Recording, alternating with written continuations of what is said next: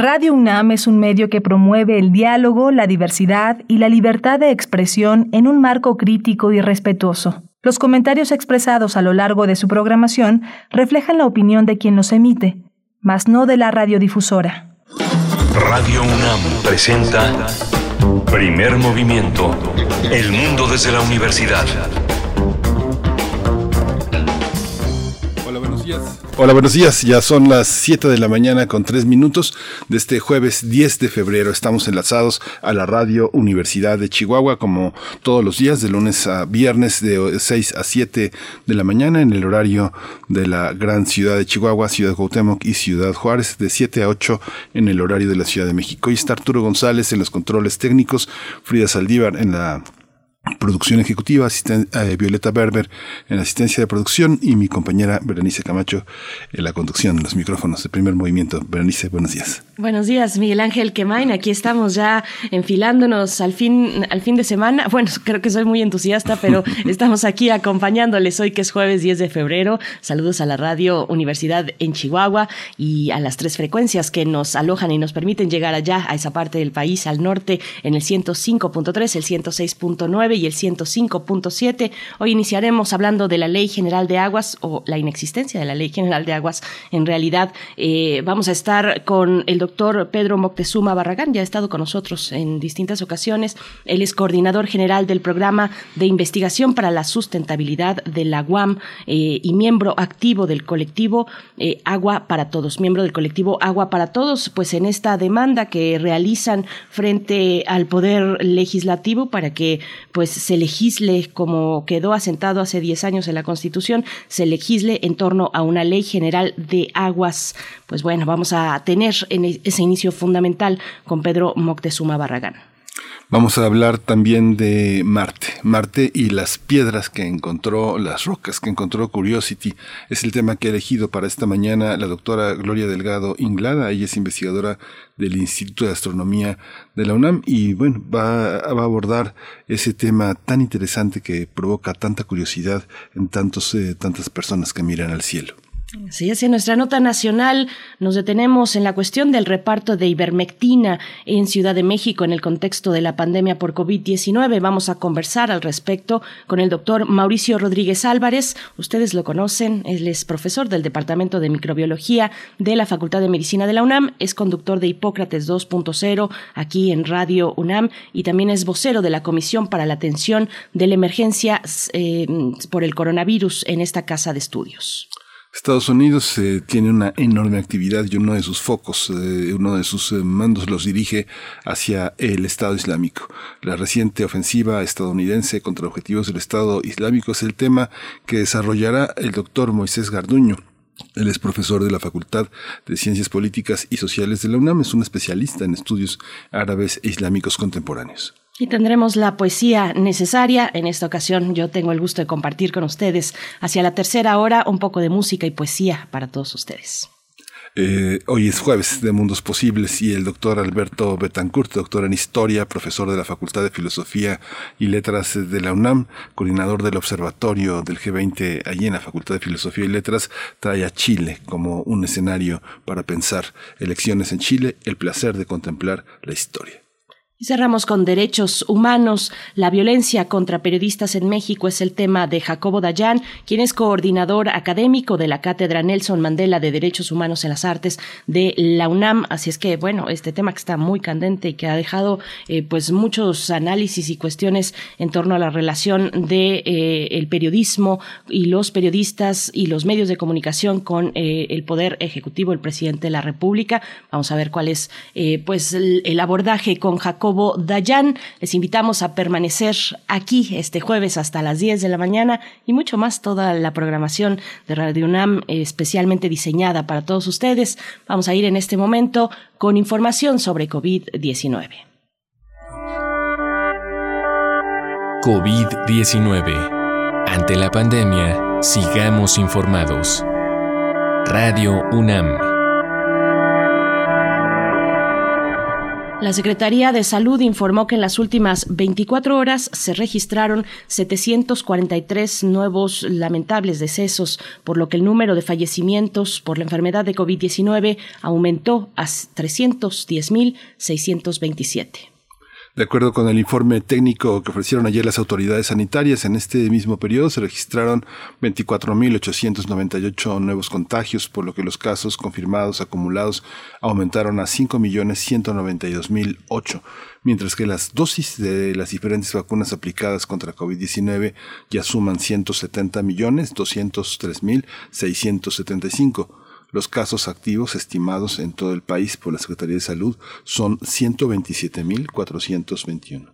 En información internacional, la Organización Mundial de la Salud pidió a los países ricos aportar 23 mil millones de dólares que son necesarios para su plan acelerador de acceso a herramientas contra COVID-19. De acuerdo con la OMS, una inyección rápida de dinero a dicho proyecto podría acabar este año con el coronavirus como emergencia mundial.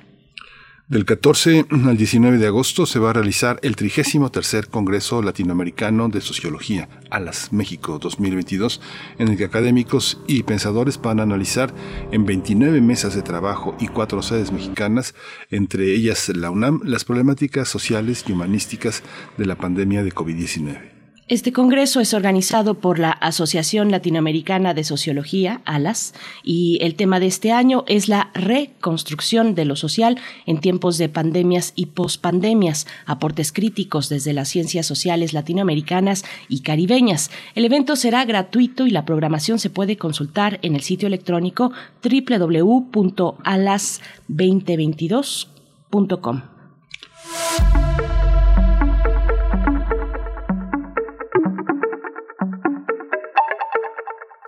Si no ha ido a las clases de yoga dominicales que ofrece Danza UNAM, pues es tiempo de hacerlo porque la cita es todos los domingos desde las 9 de la mañana en la explanada Espiga del Centro Cultural Universitario. Cada domingo Patricia Andrade comparte una clase de Hatha Yoga multinivel y se transmite. La transmisión estará disponible en la página de Facebook de Danza UNAM. De verdad son imperdibles facebook.com danza unam danza es el sitio donde pueden encontrar cada domingo estas clases.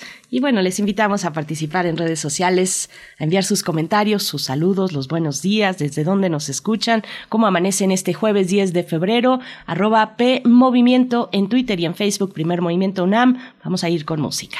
Vamos a ir con música. Vamos a escuchar de Churupaca y Chango Spasiuk Duda Morena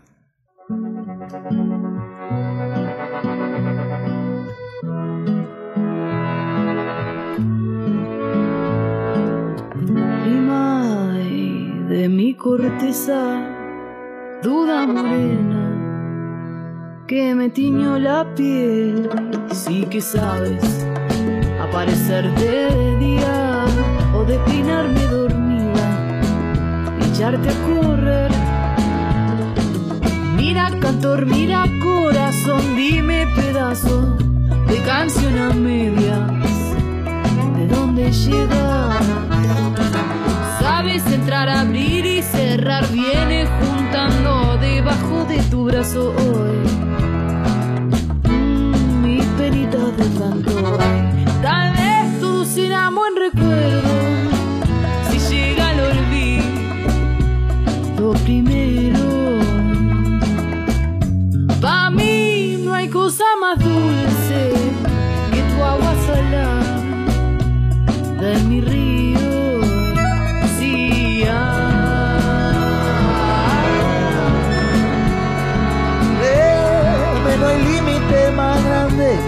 Para este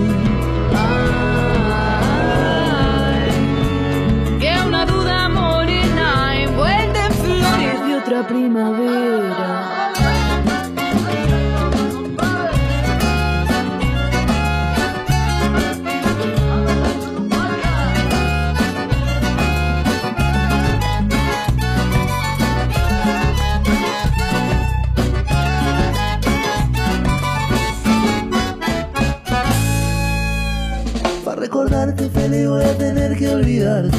De que no hay cosa más dulce que vos. Ay, si no llega el olvido, ¿quién cura este delirio? de una duda morena envuelta en flores de otra primavera. De una duda morena envuelta en flores de otra primavera. Recuerdo lejano de un exilio forzado. A duras penas, a duras penas no Lo que tocan tus manos queda petrificado. En tiempo y espacio, mira cantor, mira vida. Dime razón de mis días, ya no te atees. Alejano visitantes que saben entrar, abrir y cerrar, vienen juntando debajo del corazón. De cantor, tal vez todo será buen recuerdo. Si llega el olvido, lo primero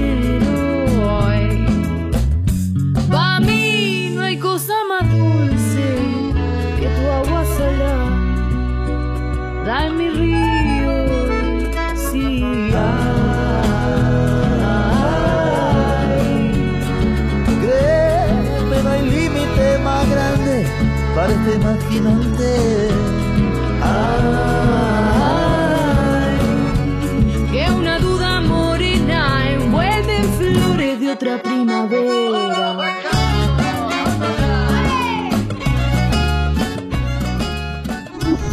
Primer movimiento. Hacemos comunidad en la sana distancia. Pensar y accionar sobre nuestra relación con el ecosistema. Este 8 de febrero se cumplieron 10 años de que el Poder Legislativo Federal no, ha emitido una ley general de aguas, pese a que lo obliga a la Constitución, ya que reconoce el derecho al acceso y saneamiento de agua para consumo personal y doméstico de forma suficiente y salubre. Por esta razón, organizaciones civiles pidieron a la Secretaría de Gobernación instalar un grupo de trabajo que retome el proyecto. Una de esas voces fue la de Pedro Moctezuma, de la agrupación Agua para Todos, coordinador del programa de investigación para la sustentabilidad de la UAM, eh, y, y quien eh, recordó que la reforma obliga al legislativo a emitir una ley general de aguas. Incluso dijo que el 24 de enero la Suprema Corte de Justicia de la Nación determinó que el Congreso de la Unión incurrió en una omisión legislativa al no ah, haber emitido dicha ley. Los activistas destacan que ya es obsoleta la ley de aguas nacionales porque el país sufre una grave inequidad en el acceso al agua. Además, la contaminación, el acaparamiento, la sobreexplotación y la corrupción permean en la gestión actual del agua. Otro aspecto que eh, es parte de la alerta es que este año Monterrey, la Ciudad de México, Guadalajara y las ciudades de la frontera norte están en riesgo de sufrir una grave escasez por la falta de lluvias y el mal diseño y planeación, como la falta de coordinación entre los tres niveles de gobierno. Vamos a conversar esta mañana sobre la urgencia de promulgar la Ley General de Aguas ante, el retraso de 10 años que denuncian organizaciones. Nos acompaña el doctor Pedro Moctezuma Barragán, coordinador general del Programa de Investigación para la Sustentabilidad en la UAM, miembro del colectivo Agua para Todos. Doctor Pedro Moctezuma Barragán, bienvenido una vez más. Gracias por estar aquí con este importante tema esta mañana. Buenos días. Muy buenos días, Berenice. Muchos saludos a todos auditorio. Gracias, doctor Pedro Moctezuma Barragán. buenos días. Buenos días, doctor. Esta ley general de aguas que tiene este retraso se cruza con, en los tres niveles de gobierno. ¿Con qué ley, con qué otras leyes eh, tendría que estar entramada esta, esta ley y cuáles serían las consecuencias de que se, de que se emita? ¿Cómo, cómo afectaría al conjunto de las planeaciones gubernamentales que la han desechado?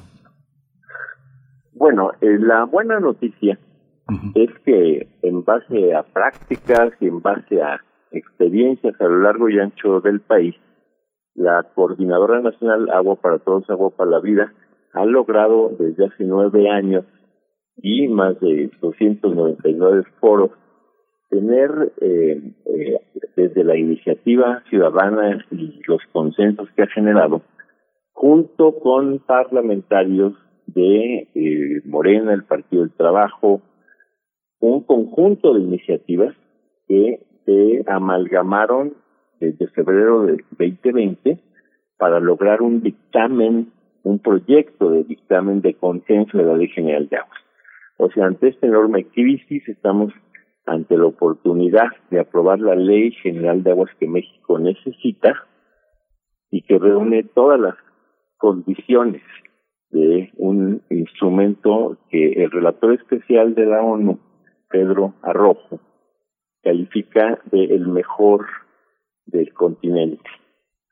Eh, en este sentido, eh, estamos cercanos a contar con esta ley.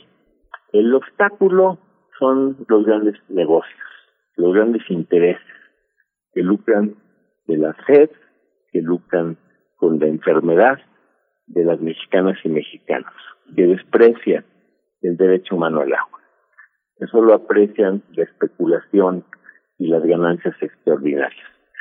Hay eh, enquistados en el poder legislativo eh, legisladores que, están trabajando para estas transnacionales. Hemos señalado a Mario Mata del PAN, que eh, es autor del conflicto de la boquilla, llamó a las cepas de Chihuahua de la Federación y ahora está queriendo negarnos a, los mexicanos a tener esta ley general de aguas a través de contubernios con eh, agrupaciones de eh, ingenieros que se han dedicado a las megaobras, eh, que han eh, lucrado, que tienen planes a 40 años para seguir haciendo mega negocio.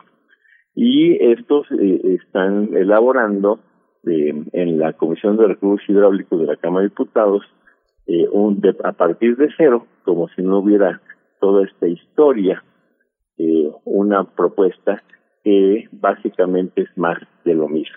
Entonces estamos en este momento dramático, una gran oportunidad para incluso eh, solucionarle problemas a la propia Conagua, es una institución fallida, y a Semarnat, que tiene crisis ambientales eh, de manera continua y repetida. Eh, por eso es que estamos llamando a este grupo de trabajo, eh, la Secretaría de Gobernación, que se encarga de construir consensos, evitar conflictos. Debería ya de tomar un papel con todos los senadores eh, que han presentado esta iniciativa de, de, proyecto de dictamen consensado y también con los diputados que todavía recuerdan que hubo un primero de julio y que 30 millones de mexicanos votamos en contra de la corrupción y por el agua. Tan, tan lejos y tan cerca, doctor Pedro Moctezuma. En su momento aquí con usted platicamos acerca de ese dictamen, pero recuérdenos un poco cómo venía, cómo venía ese documento, sobre qué base se estaría emitiendo una nueva ley. Sí, eh, en tiempo y forma, eh, la Coordinadora Nacional Agua para Todos, Agua para la Vida, presentó el 4 de febrero la Iniciativa Ciudadana de Ley General de Aguas, que está eh, basada en 12 grandes consensos construidos a través de 299 foros desde 2003. A las pocas semanas, el grupo parlamentario del Partido del Trabajo hizo lo propio con una iniciativa y después el grupo Morena en el Senado de la República presentó una iniciativa muy similar a la cual se sumó el grupo parlamentario de Morena Medio Ambiente en la Cámara de Diputados. Juntos trabajamos con la Comisión de Recursos Hidráulicos eh, y con la Comisión de Medio Ambiente, Comisiones Unidas de la Cámara de Diputados.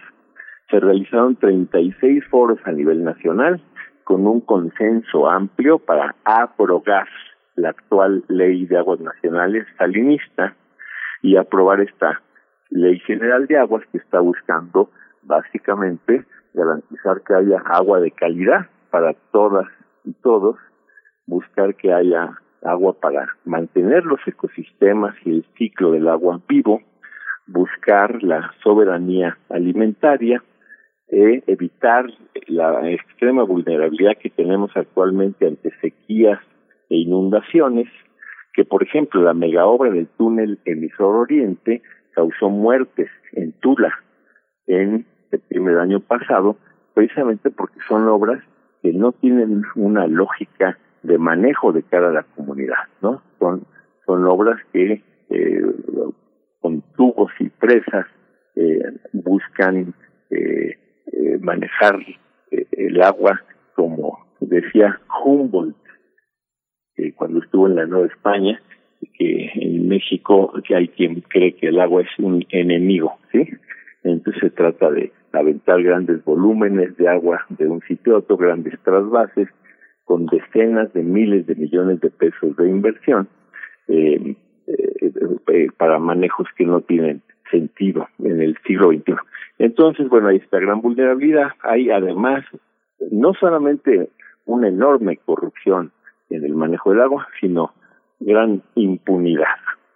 Todo esto eh, se logró corregir a través de múltiples sesiones que duraron casi dos años, que fueron presentadas eh, de los consensos por parte de todos los presidentes de las comisiones del Senado y la Cámara de Diputados ante Leo Heller, redactor de la ONU, y que finalmente llevaron a este dictamen que solicitó eh, Comisiones Unidas, el diputado Flores Anguiano y el diputado Rubio, a Pronaces Agua. El proyecto se presentó en tiempo y forma para ser aprobado por la 64 legislatura y sin embargo los grandes intereses, estamos hablando de la Coca-Cola, estamos hablando de Cemex, estamos hablando de Constellation Brands, Heineken, pues simple y sencillamente bloquearon, obstaculizaron que este proyecto de dictamen se subiera al Pleno para ser votado. El proyecto es un proyecto, eh, como dije yo, eh, evaluado como de calidad mundial, que responde a los intereses de todas y todas, y es un proyecto que temen los grandes acaparadores. Actualmente el 2% de los eh, concesionarios controlan el 70% del volumen total de agua tenemos eh, situaciones de omisión gravísima ante la contaminación que ha llevado a que la población en muchas regiones del país, en la laguna, en Guanajuato, en Jalisco, esté sufriendo enfermedad y muerte por la contaminación. Pero estos sectores, bueno, quieren seguir tirando el agua a los ríos, a las barrancas, eh, no asumir ningún costo para cuidar el medio ambiente y eh, se han confabulado con diputados como Mario Mata para convencer a funcionarios que le están dando la espalda a el mandato del presidente de la República, Andrés Manuel López Obrador, que ha dicho agua para el pueblo, no para los grandes intereses. Y ahí está posibilidad de un intento de abortar este rico proceso y emitir un engendro que sería simplemente un eco de esta aspiración salinista de hacer del agua una mercancía y no un bien común, un derecho humano. Eso es sobre lo que estamos advirtiendo, pero siempre subrayando que estamos muy cerca de una solución si interviene el Ejecutivo, si interviene el Senado y eh, nos ofrecen una salida a esta eh, sentencia de la Suprema Corte de Justicia que ordena emitir una ley general de agua. En una argumentación como la que usted está construyendo, doctor Pedro Barragán, eh, y que dice, dice, Moctezuma Barragán, eh, esta, esta ley de la que usted dice es una ley salinista, una, una consideración como, como esta, digamos, con el colocar sobre la mesa este adjetivo, eh, significa colocar también toda una concepción de, de, gobierno. Es esta de la que está hablando, esta concepción de país eh, que Salinas pensaba de, de, primer mundo a la altura de todas las naciones y superando a muchas que estamos, de las que estamos atrás todavía, desgraciadamente pero ¿qué significa en términos globales, en términos del mundo, pensarnos bajo esa ley salinista? Lo que significa con esta quimera de entrar al tercer mundo es eh, sacrificar los, los intereses de las mexicanas y mexicanos, sus derechos, sus aspiraciones, en aras de eh, una globalización al servicio de las grandes empresas transnacionales y de una oligarquía local que también está transnacionalizada. El, el salinismo significa eh, ser ciegos ante la muerte, ante eh, las consecuencias de, políticas económicas, sociales, ambientales, que solo buscan eh, los grandes negocios, dejando marginados a la mayoría de los mexicanos. El salinismo significa hacer leyes a modo de el imperio del norte y de la ambición de este de superar la crisis creciente en la que se encuentra a costa de México. México como patio trasero, México como, como lugar de extracción, de destrucción, de contaminación, para que florezcan pequeñas islas de malls y de consumo y de, de, de ciclos de ganancias para una minoría. La mayoría de las mexicanas y mexicanos, repito, votamos el primero de julio por un cambio. Y es interesante que a tres años del gobierno de Andrés Manuel López Obrador, todavía la corriente neoliberal continúa enquistada en Conagua, continúa enquistada en eh, partes importantes del gobierno federal, en alianza con los viejos funcionarios de Felipe Calderón y Peña Nieto, tratando de evitar que haya una transformación en la gestión, en este caso del agua. Una gestión de cara al siglo XXI, de cara a la gente, y no de cara a los grandes negocios lucrativos. Eh, doctor Pedro Moctezuma, y hay quienes en uno y otro lugar del, del, país han realizado desde hace mucho tiempo una lucha por la defensa, eh, por la defensa del agua para sus comunidades. ¿Cómo, cómo se ha presentado eh, pues esta cuestión, el asedio hacia quienes defienden el agua cuando, cuando hay detrás, como usted lo ha narrado aquí, pues grandes intereses eh, por este líquido? Bueno, hemos tenido afortunadamente casos positivos. En el caso de de Macapulín y las comunidades de Jalisco que iban a ser inundadas. Ha habido finalmente, eh, después de 16 años, un diálogo, un diálogo con todo el gabinete encabezado por el presidente López Obrador y como testigo teniendo a Pedro Arrojo, el relator de la ONU para los derechos eh, humanos al agua y el saneamiento. Ahí hubo un resultado muy positivo. Eh, tenemos también muy buenas noticias de la laguna, donde se está redimensionando el plan de agua saludable para la laguna a través del diálogo, de la participación. Hay un caso importante también en valles centrales de Oaxaca, en los cuales se logró un decreto favorable para los pueblos zapotecos. Y aquí lanzo un tributo a Carmen Santiago, el alma de este esfuerzo que acaba de fallecer hace unos días y aquí se ha mostrado mucha sensibilidad de gobierno. Tenemos por otro lado casos como lo de Huesca, en Morelos, casos terribles, eh, que en donde no ha habido voluntad de diálogo, casos como la tribu Yaqui, en donde la moneda está en el aire, eh, se trató de engañar al presidente con un decreto que no soluciona el problema del agua para el distrito 18 que se otorgó a los yaquis y que no, no reconoce eh, eh, el decreto de Lázaro Cárdenas dándoles la mitad de las aguas del río Yaqui a la población yaqui, tenemos casos en que la propia ley de aguas nacionales vigente ata de manos a los funcionarios para poder hacer la planeación, la construcción de consensos, la inspección que debería de hacer, porque la ley de aguas nacionales se presta a que sean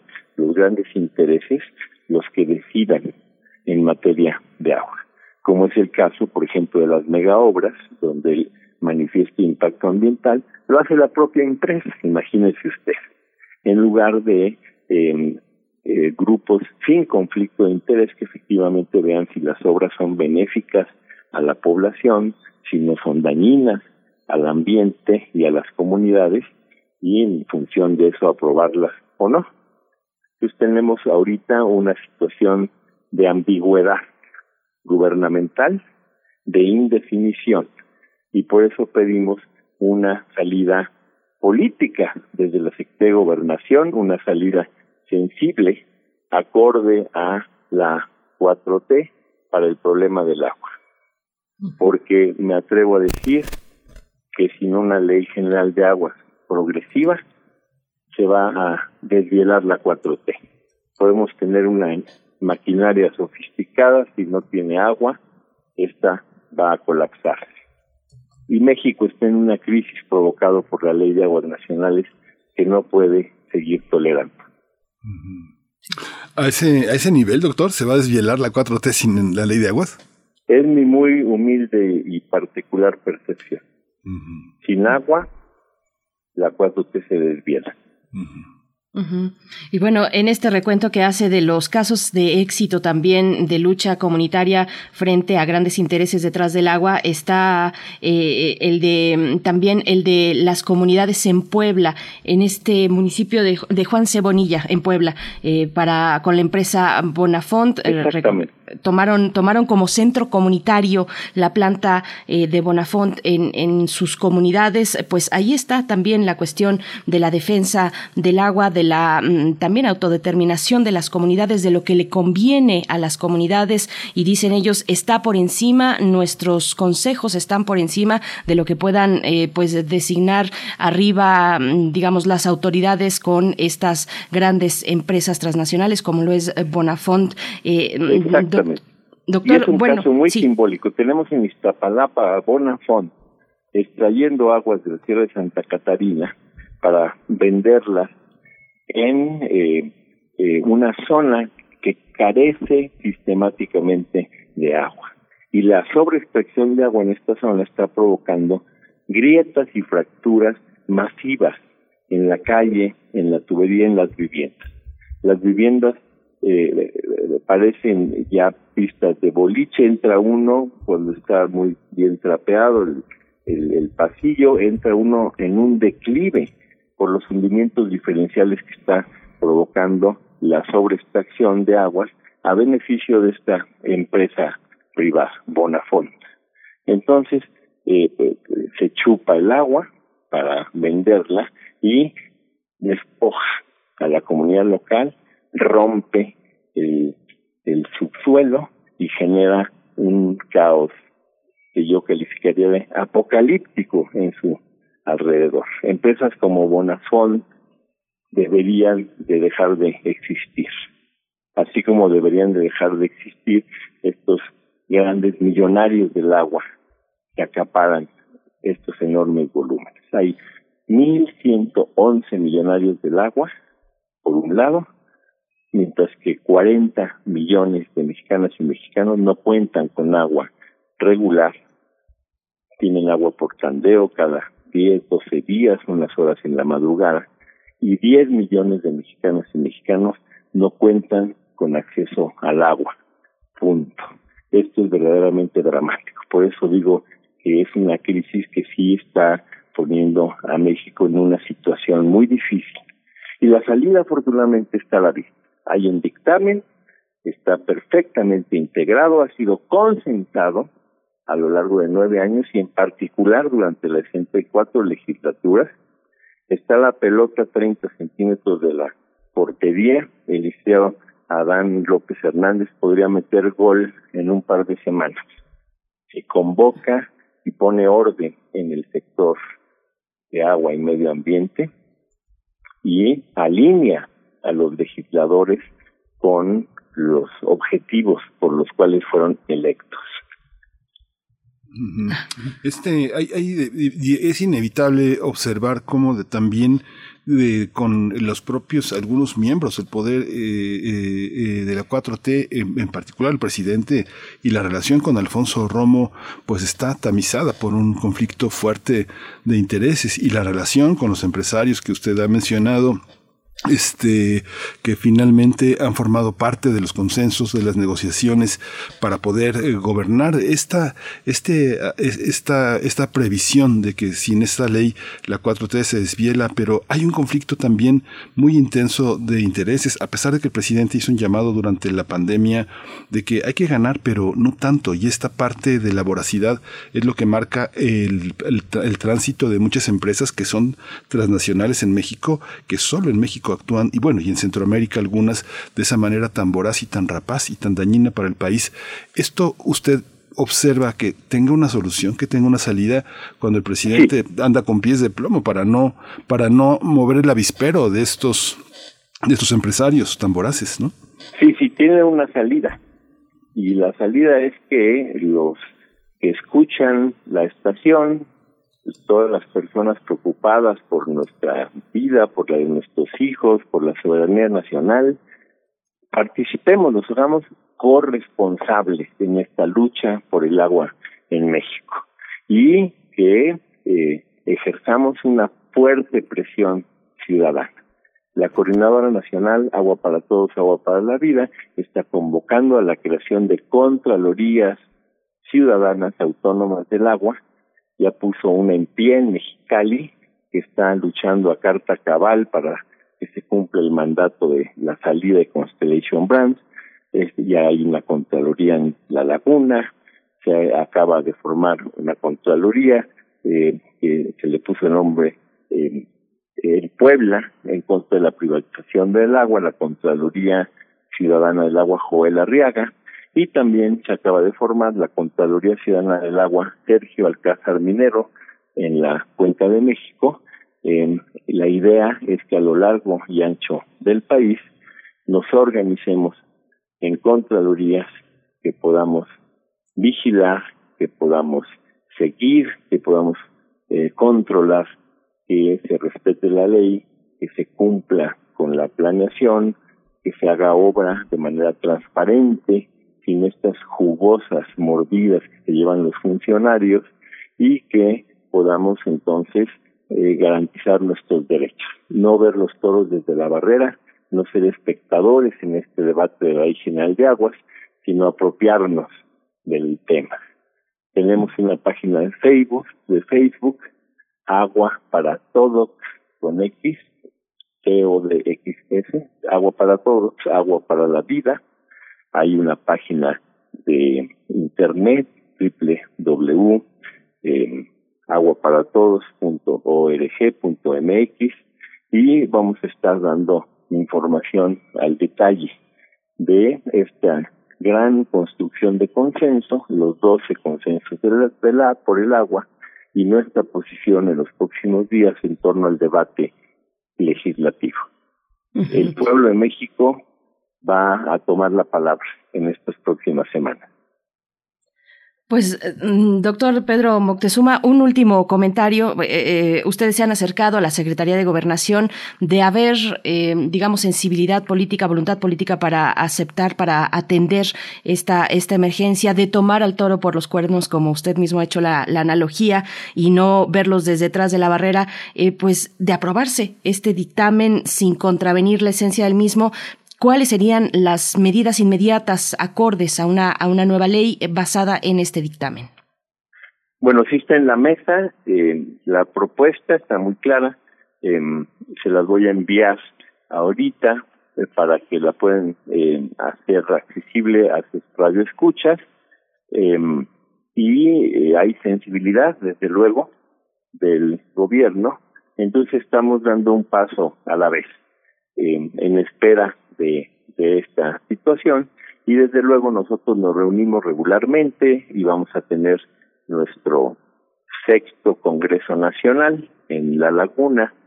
Eh, cada dos años tenemos nuestro Congreso Nacional y ahí se van a tomar de una manera participativa las decisiones conducentes para solucionar los problemas de corto, mediano y largo plazo en torno al agua en nuestro país.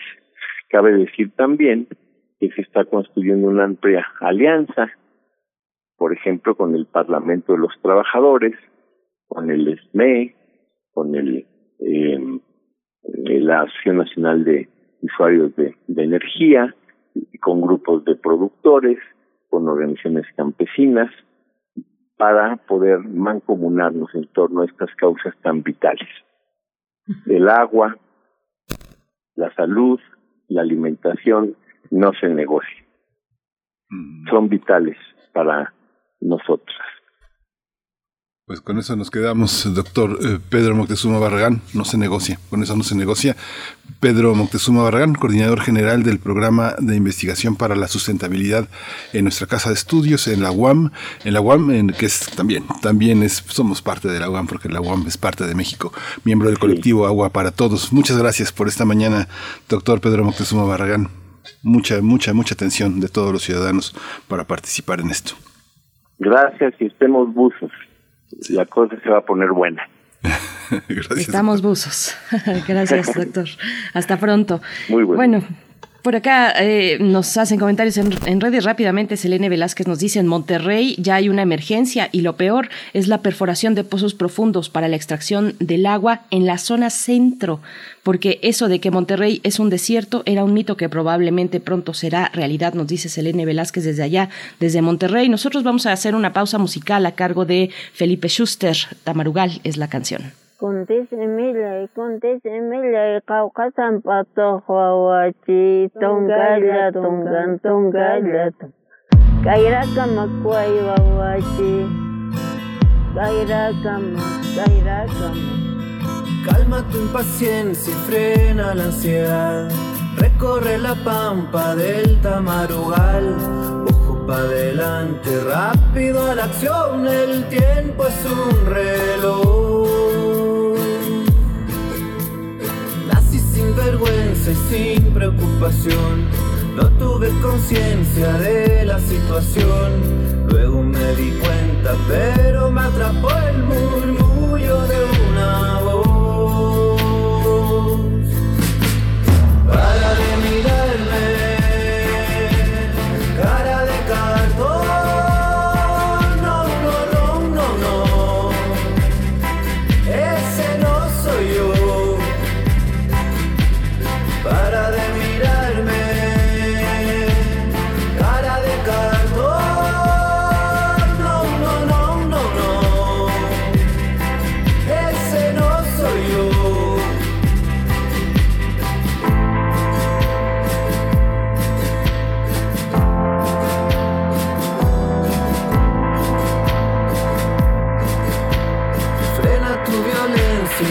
déjate de hablar.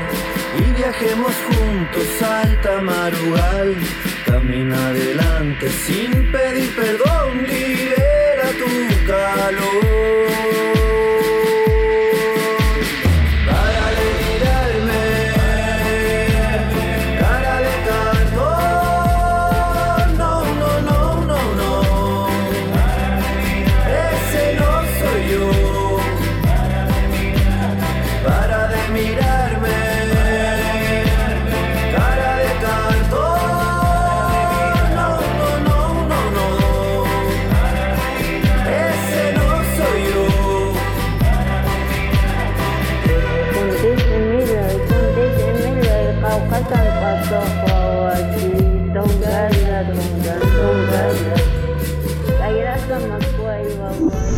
Primer movimiento. Hacemos comunidad con tus postales sonoras. Envíalas a primermovimientounam.gmail.com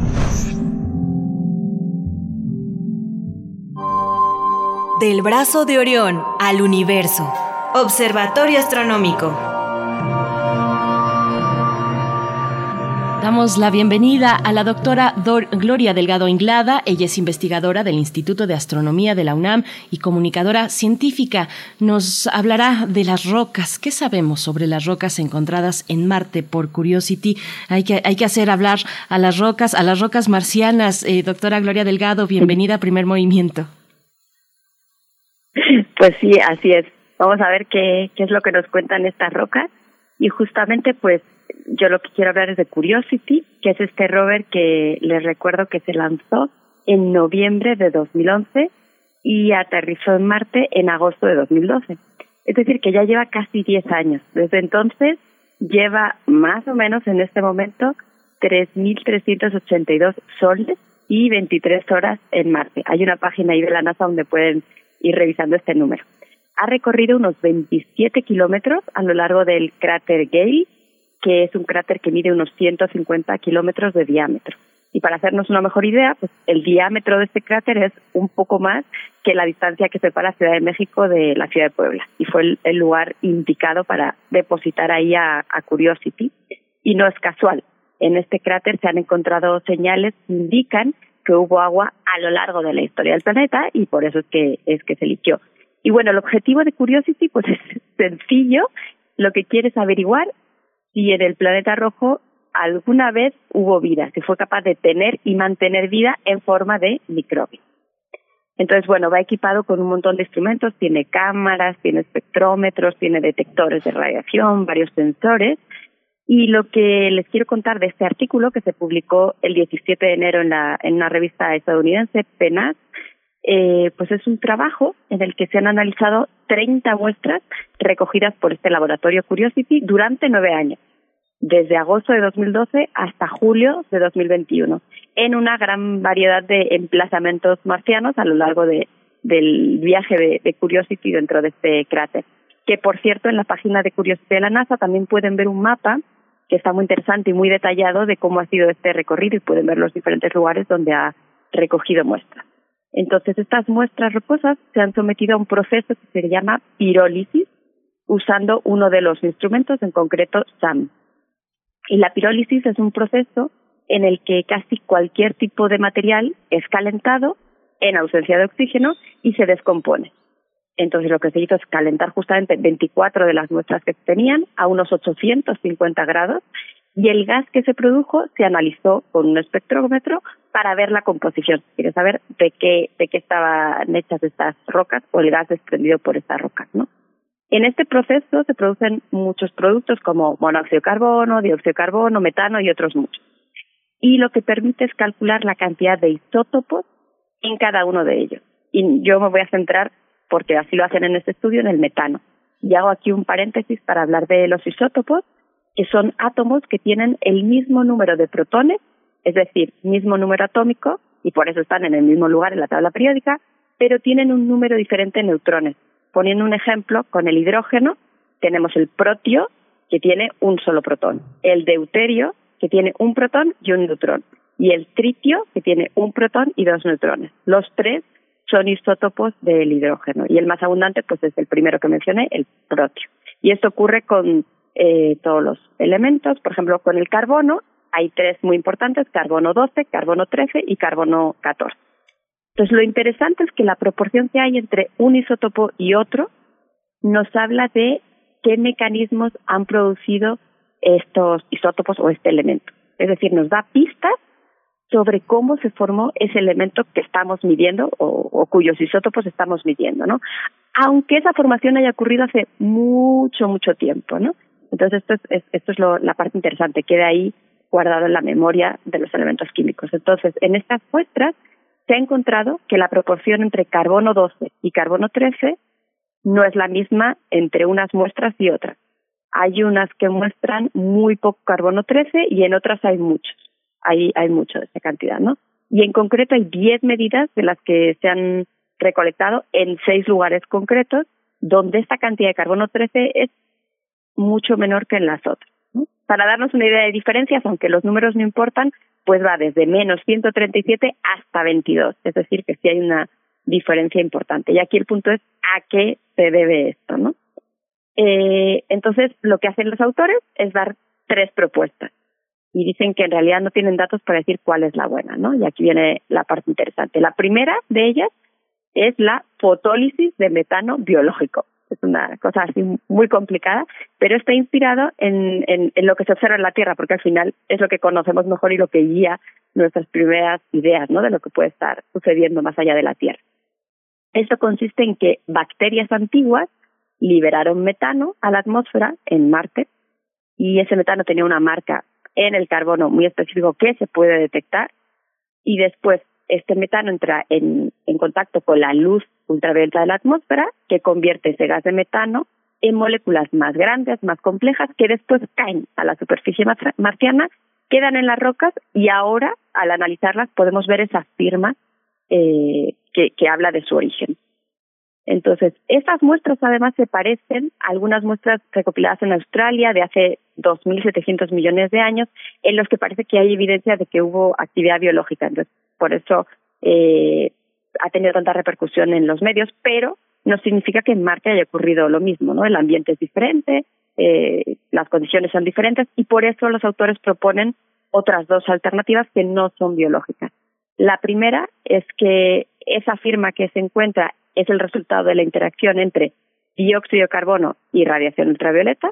Es una interacción que, que hace que este gas de dióxido de carbono se transforme en compuestos orgánicos, como por ejemplo el formaldehído, y esos compuestos se asientan en la superficie marciana y es lo que se observa. Para todas estas tres eh, propuestas se necesitan más experimentos, como voy a decir después, ¿no? Y la última tiene que ver con el movimiento, esto es muy interesante, del sistema solar en la galaxia.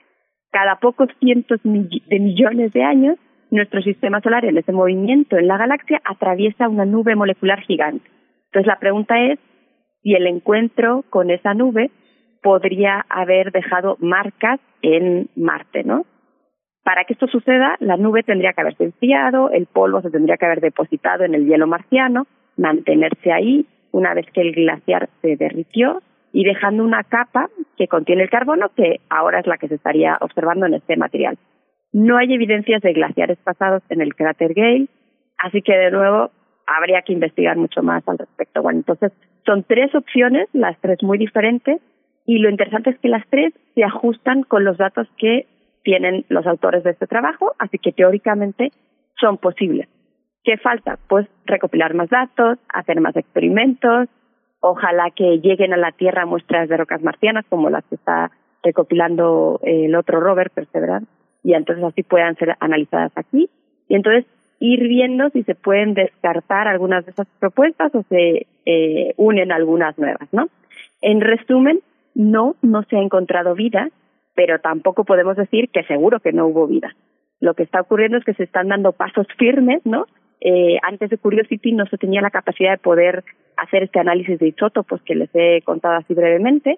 Entonces se siguen dando pasos para poder tener cada vez más certezas en una u otra dirección, sea esta la que sea. Es fascinante, Gloria, todo este, toda esta posibilidad de, eh, renovar las herramientas de, consulta que, expones, pues, pues dará grandes pasos, porque finalmente todo, eh, todas estas posibilidades aterrizarán en la imaginación de nuestros científicos para este, para esta clase de consultas. Te agradecemos mucho que hayas puesto sobre la mesa el tema, que yo creo que para quienes ven el cielo es uno de los temas interesantes de estas últimas semanas, ¿no?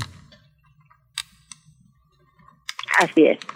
Es, es. muy emocionante, ¿no? Pensar que eventualmente se puede encontrar, pero siempre pues hay que mantener también los pies en la tierra, separando lo que sí se ha encontrado de lo que ya es especulación por supuesto. Bueno, eh, eh, esta cuestión de la de la vida, de la vida que eh, en otros países, en, otros planetas, perdón, la existencia probable de la vida, mm, pero una vida microbiana y además es la búsqueda de fósiles, de esta posibilidad, pues mm, que, que, ahí está y que se sigue, pues empujando a través de la ciencia y poner a prueba también los métodos que se utilizan para entender nuestra Tierra, para entender otro otro planeta en este caso. Muchísimas gracias por, por este seguimiento y pues nos encontramos en 15 días.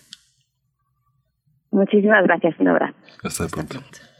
Nos vamos ya a despedir de la Radio Universidad en el estado de Chihuahua. Son las 7 con 56 minutos. Mañana que sea viernes, bueno, pues estaremos con ustedes poquito después de las 6 de la mañana. Pueden enviar sus complacencias musicales para que suenen eh, mañana viernes. Y nosotros vamos a seguir aquí en el 96.1, en el 860 de AM también con nuestra segunda hora. Pero nos vamos a ir con música antes. Vamos, a ir con música. Vamos a escuchar de Lumaltok, Sick.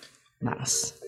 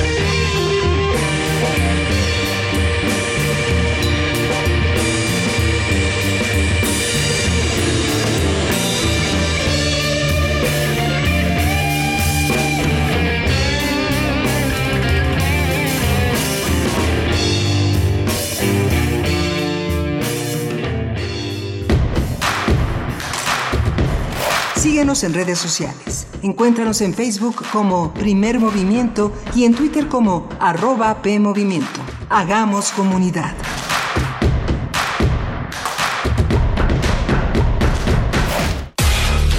En la vida cotidiana se reflejan las problemáticas sociales, con diferentes causas y consecuencias. Pensemos juntas y juntos las posibles soluciones. Vida cotidiana. Análisis de nuestro día a día. Viernes a las 16 horas, después del corte informativo. Si sucede a nuestro alrededor, es importante. Radio UNAM, Experiencia Sonora. Tu opinión es sumamente valiosa. Cuéntanos qué opinas de la programación musical de Radio UNAM. Entra a www.radio.unam.mx. En la parte inferior de la página, encuentra el aviso y dale clic. Aparecerá un cuestionario. Encuéntralo también en nuestras redes, Facebook, Twitter e Instagram. Eres parte fundamental de nuestra historia. Gracias por colaborar. Radio UNAM, Experiencia Sonora. Año daremos un paso más en la vida democrática de nuestro país. Participaremos en el primer proceso de revocación de mandato. Un derecho constitucional a participar para decidir si se le revoca el cargo al presidente de la República a partir de la pérdida de la confianza. El INE es el encargado de organizar esta consulta, garantizando certeza como lo ha hecho durante 31 años. El ejercicio de revocación de mandato va y va muy bien. Este 10 de abril toma tu decisión, participa y celebremos nuestra democracia. Mi INE Nos une.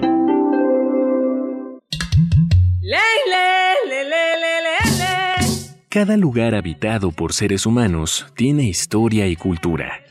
La música emerge de la tierra como un tipo de planta según el clima. Se alimenta de costumbres, ritos, instrumentos, sensaciones y pensamientos. ¿Quieres escuchar los sonidos de la Tierra? Iniciemos el camino sin brújula. Todos los domingos a las 18 horas por Radio UNAM. Conoce al mundo por su música. Radio UNAM. Experiencia sonora.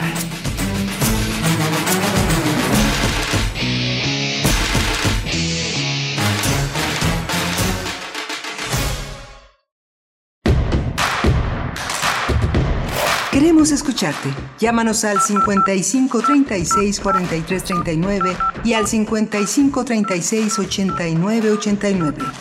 Primer movimiento. Hacemos comunidad.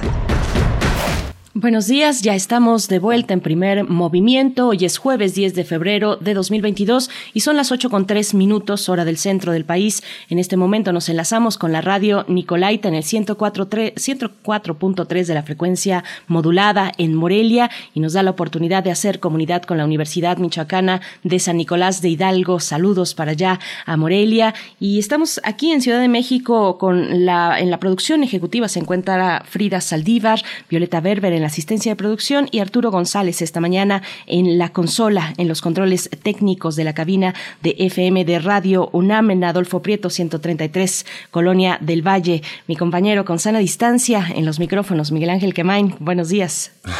Hola, Berenice Camacho. Buenos días. Buenos días a todos nuestros radioescuchas con sana distancia, pero bastante agripado. Fíjate que hay algo que eh, hace eh, inevitablemente que que la vida llegue a, nuestras, a nuestras vidas y, y nos inunde de las vicisitudes de, de, la vida diaria. A pesar de los cuidados, eh, pues eh, la gente se, se contagia, se infecta, este, todo, todo, todo llega al estómago, a las vías aéreas.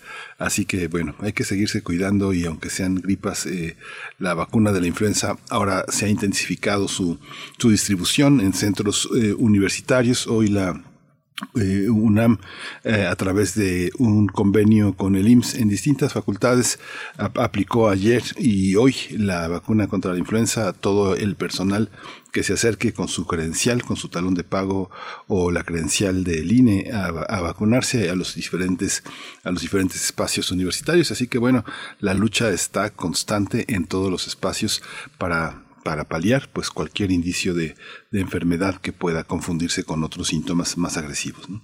Pues cuídate esa, esa gripa, querido Miguel Ángel. Ojalá eh, sea todo bajo control, se encuentre bajo control. El clima tampoco da tregua, los fríos por las mañanas y, y el calor por la tarde, en mediodía, pues bueno, hacen sus estragos también. Eh, por acá tenemos varios, varios comentarios en redes sociales respecto al tema del agua, por supuesto, un agua fundamental, pues ni más ni menos que para la posibilidad de la vida, de, cual, de la vida humana. Eh, nos dice por acá Carmen Valencia, muy buenos días. Es un tema interesante. Todos debemos contribuir cambiando nuestros hábitos, dejar de consumir agua embotellada, utilizar filtros y algún purificador en casa. Tal vez en algún programa podrían decir cuáles son los adecuados. En casa tenemos uno. Gracias, Carmen Valencia. Sí, es una buena propuesta acercarnos a esas posibilidades, las medidas pequeñas que puedan ser, pero importantes que podamos realizar desde lo doméstico, desde nuestra casa, de nuestro circuito más próximo. Refrancito también nos dice muy buen y frío día. El agua, nuestro bien más preciado, debe ser tomado con toda seriedad. Los exenios anteriores no heredaron, nos heredaron contratos, concesiones y compromisos horribles, donde el abuso del agua de muy pocos nos daña al resto. ¿Se imaginan si hubiera quedado el PRIAN? Nos dice Refrancito. Me recorrió un escalofrío por la espalda, Refrancito. Anabel dice, eh, en el problema del agua, nosotros decidimos también con nuestro consumo. Al decidir comprar refresco, agua embotellada y cervezas, decidimos a favor de las grandes empresas. Por acá también José Luis Aquino nos dice, en Irapuato, varios pozos de donde surten agua a la población tienen niveles de arsénico muy superiores a las normas internacionales de calidad de agua y los responsables no hacen nada, están envenenando a gran parte de la población. Esto que nos dice José Luis Aquino, pues es una denuncia que ya han hecho desde años atrás en 2020, si no estoy equivocada, al menos desde 2020, comunidades rurales en, en, Irapuato que han denunciado, pues eso, la presencia de arsénico en, en, los pozos, en algunos pozos, pozos muy profundos, 500, 400 metros. Y bueno, pues ahí está, sin ser escuchada esta denuncia por parte de las autoridades, porque no es algo que tenga solución hasta el momento que se haya dado solución a los pobladores, pues que viven con ese riesgo de todos los días. Es de verdad hacer también un poco de, tener un poco de empatía respecto a cómo se vive en esas situaciones. Es imposible, pues, eh, no vivir con temor cuando se tiene, pues, el agua que se tiene a la mano tiene eh, estas, estas cantidades tóxicas, pues, de, en este caso, arsénico. Gracias, José Luis Aquino, por, por comentarlo y ponerlo aquí esta mañana que hemos estado conversando acerca del agua, Miguel Ángel. Sí, eh, la revista mexicana del consumidor, la, Profeco, eh, dedicó, ha dedicado varios números en los últimos 20 eh, años a los filtros que han evolucionado. Hay marcas, hay marcas muy, muy consolidadas en el tema de la purificación del, del agua y hay que hacer una búsqueda en la revista mexicana del consumidor. El último gran estudio lo publicó en 2017, así que bueno, es una, es una posibilidad de tener esta, esta, esta fuente muy confiable de, de información, los eh, filtros de agua más, eh, más utilizados, que son los más duraderos, los que tienen a veces hasta cinco años para, eh, de, vigencia. Hay otros que hay que cambiar cada seis meses, distintas compañías los utilizan, pero el economista también ha publicado algunos estudios por supuesto basados en la revista mexicana del consumidor, que tiene como la autoridad comercial para, para poner ese censo que es, que es indispensable para, para nosotros, tener, tener esa, esa vigilancia, los filtros purificadores de agua, pues ahí están, ahí están en la revista mexicana del consumidor. Mm, muy buen, muy buen dato. Y pues nosotros continuamos con nuestra programación. Eh, ya está en la línea el doctor Mauricio Rodríguez Álvarez, profesor del Departamento de Microbiología de la Facultad de Medicina de la UNAM, para hablar del reparto de ivermectina en Ciudad de México en el contexto de la estrategia contra la pandemia de COVID-19. Después tendremos en la nota internacional la reciente ofensiva estadounidense contra objetivos de la yihad. Eh, vamos a tener esta la participación y la reflexión con Moisés Garduño, profesor de la Facultad de Ciencias Políticas y Sociales de la UNAM, especialista en estudios árabes e islámicos contemporáneos. Mientras tanto, le seguimos leyendo. Vámonos con nuestra nota nacional. Nota nacional. Continúa la polémica por el uso de ivermectina, medicamento usado como una alternativa para tratar a pacientes eh, con COVID-19. Entre diciembre de 2020 y septiembre de 2021, el gobierno capitalino entregó un kit con varios medicamentos, entre ellos ivermectina, a 200.000 personas que resultaron positivas tras realizarse la prueba en kioscos y centros de salud. Los primeros resultados sobre el uso del fármaco fueron publicados en diciembre de 2021 por la dirección de la Agencia Digital de Innovación Pública Capitalina en el portal de Ciencias Sociales SOCARCIP. Eh, el documento asegura que redujo las hospitalizaciones por COVID-19 hasta en un 76%. Eh, la publicación eh, fue eliminada por la plataforma el 4 de febrero al considerar que la información es errónea. En 2021 la OMS desaconsejó el uso de ivermectina, postura similar a la de la Agencia de Medicamentos Europea, la FDA de Estados Unidos y la Secretaría de Salud Federal de nuestro país.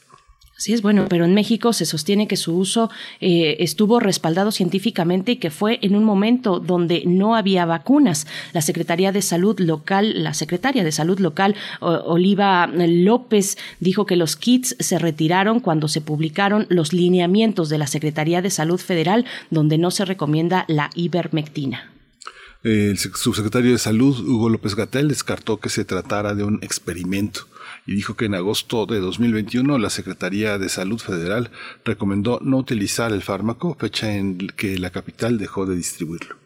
Pues vamos a conversar esta mañana sobre la ivermectina, qué es, para qué sirve y qué sabemos de su uso en la capital del país frente a la estrategia contra COVID-19. Nos acompaña a través de la línea el doctor Mauricio Rodríguez Álvarez, profesor del Departamento de Microbiología de la Facultad de Medicina de la UNAM, conductor del programa Hipócrates 2.0 aquí en Radio UNAM y vocero de la Comisión para la Atención de la Emergencia del Coronavirus en esta casa de estudios. Doctor Mauricio Rodríguez, bienvenido como siempre a este espacio que es tuyo Buenos días, ¿cómo estás? Hola, Berenice. Miguel Ángel, ¿cómo están? Muy buenos días, saludos al auditorio. Gracias, Mauricio, buenos días. Eh, pues este, esta situación que ha tenido, que ha ocupado algunos, algunos medios de comunicación sobre este tema, nos remite a algo que pues tú has venido desarrollando a lo largo pues ya casi de dos años, Mauricio, que es eh, cómo ha ido evolucionando el uso de, y, la, y la aplicación de distintas medidas, cómo, cómo los hallazgos y la evidencia científica ha derrumbado algunos de los mitos y de los malos usos y de las prácticas equivocadas, no malintencionadas, pero sí excesivas o equivocadas. Cuéntanos un poco cómo observas tú este fenómeno, Mauricio. Sí, bueno, y le, y le agregaría algo que también hemos platicado muchas veces, Miguel Ángel, que es la polarización de, de cualquier tema en esto de la, de la pandemia. Inmediatamente se encajona en las filias y fobias políticas y entonces eh, pues no importa el tema, no importa el momento, no importa, se, encaja en un, en un tema así, se polariza y se pierde de vista el, pues el, el, el, el, complejo entramado de elementos que se deben de, de considerar. Y este no es la excepción porque todo el mundo está pensando que solo la Ciudad de México distribuyó ivermectina en, como parte de los kits de atención que dio a los pacientes con COVID ambulatorio pero nadie repara que también el Instituto Mexicano del Seguro Social lo hizo y también repartió varias decenas de miles de kits en los que estaba también la ivermectina y también la citromicina. Y, y todo el mundo se centra en, en este documento que pues pretendía ser una, digamos, como una revisión de la intervención, ver el impacto de la intervención, pero todo el mundo lo confundió con un experimento humano como si fuera un laboratorio, ¿no? Y eso, pues eso también está, está mal visto así y, y nadie voltea a ver el, el mismo artículo prácticamente de la misma intervención que hizo el Instituto Mexicano del Seguro Social, que lo publicó en la revista Archives of Medical Research también en enero de este año, precisamente evaluando la intervención. Entonces, yo creo que otra vez hay que volver a destacar que la polarización no ayuda porque la gente se confunde de, en la interpretación de lo que está pasando, ¿no? Creo que e, esa es la parte que tenemos que ayudar a entender, o sea, qué pasó con eso, con esa intervención, por qué se hizo y, y en qué en qué punto estamos ahorita.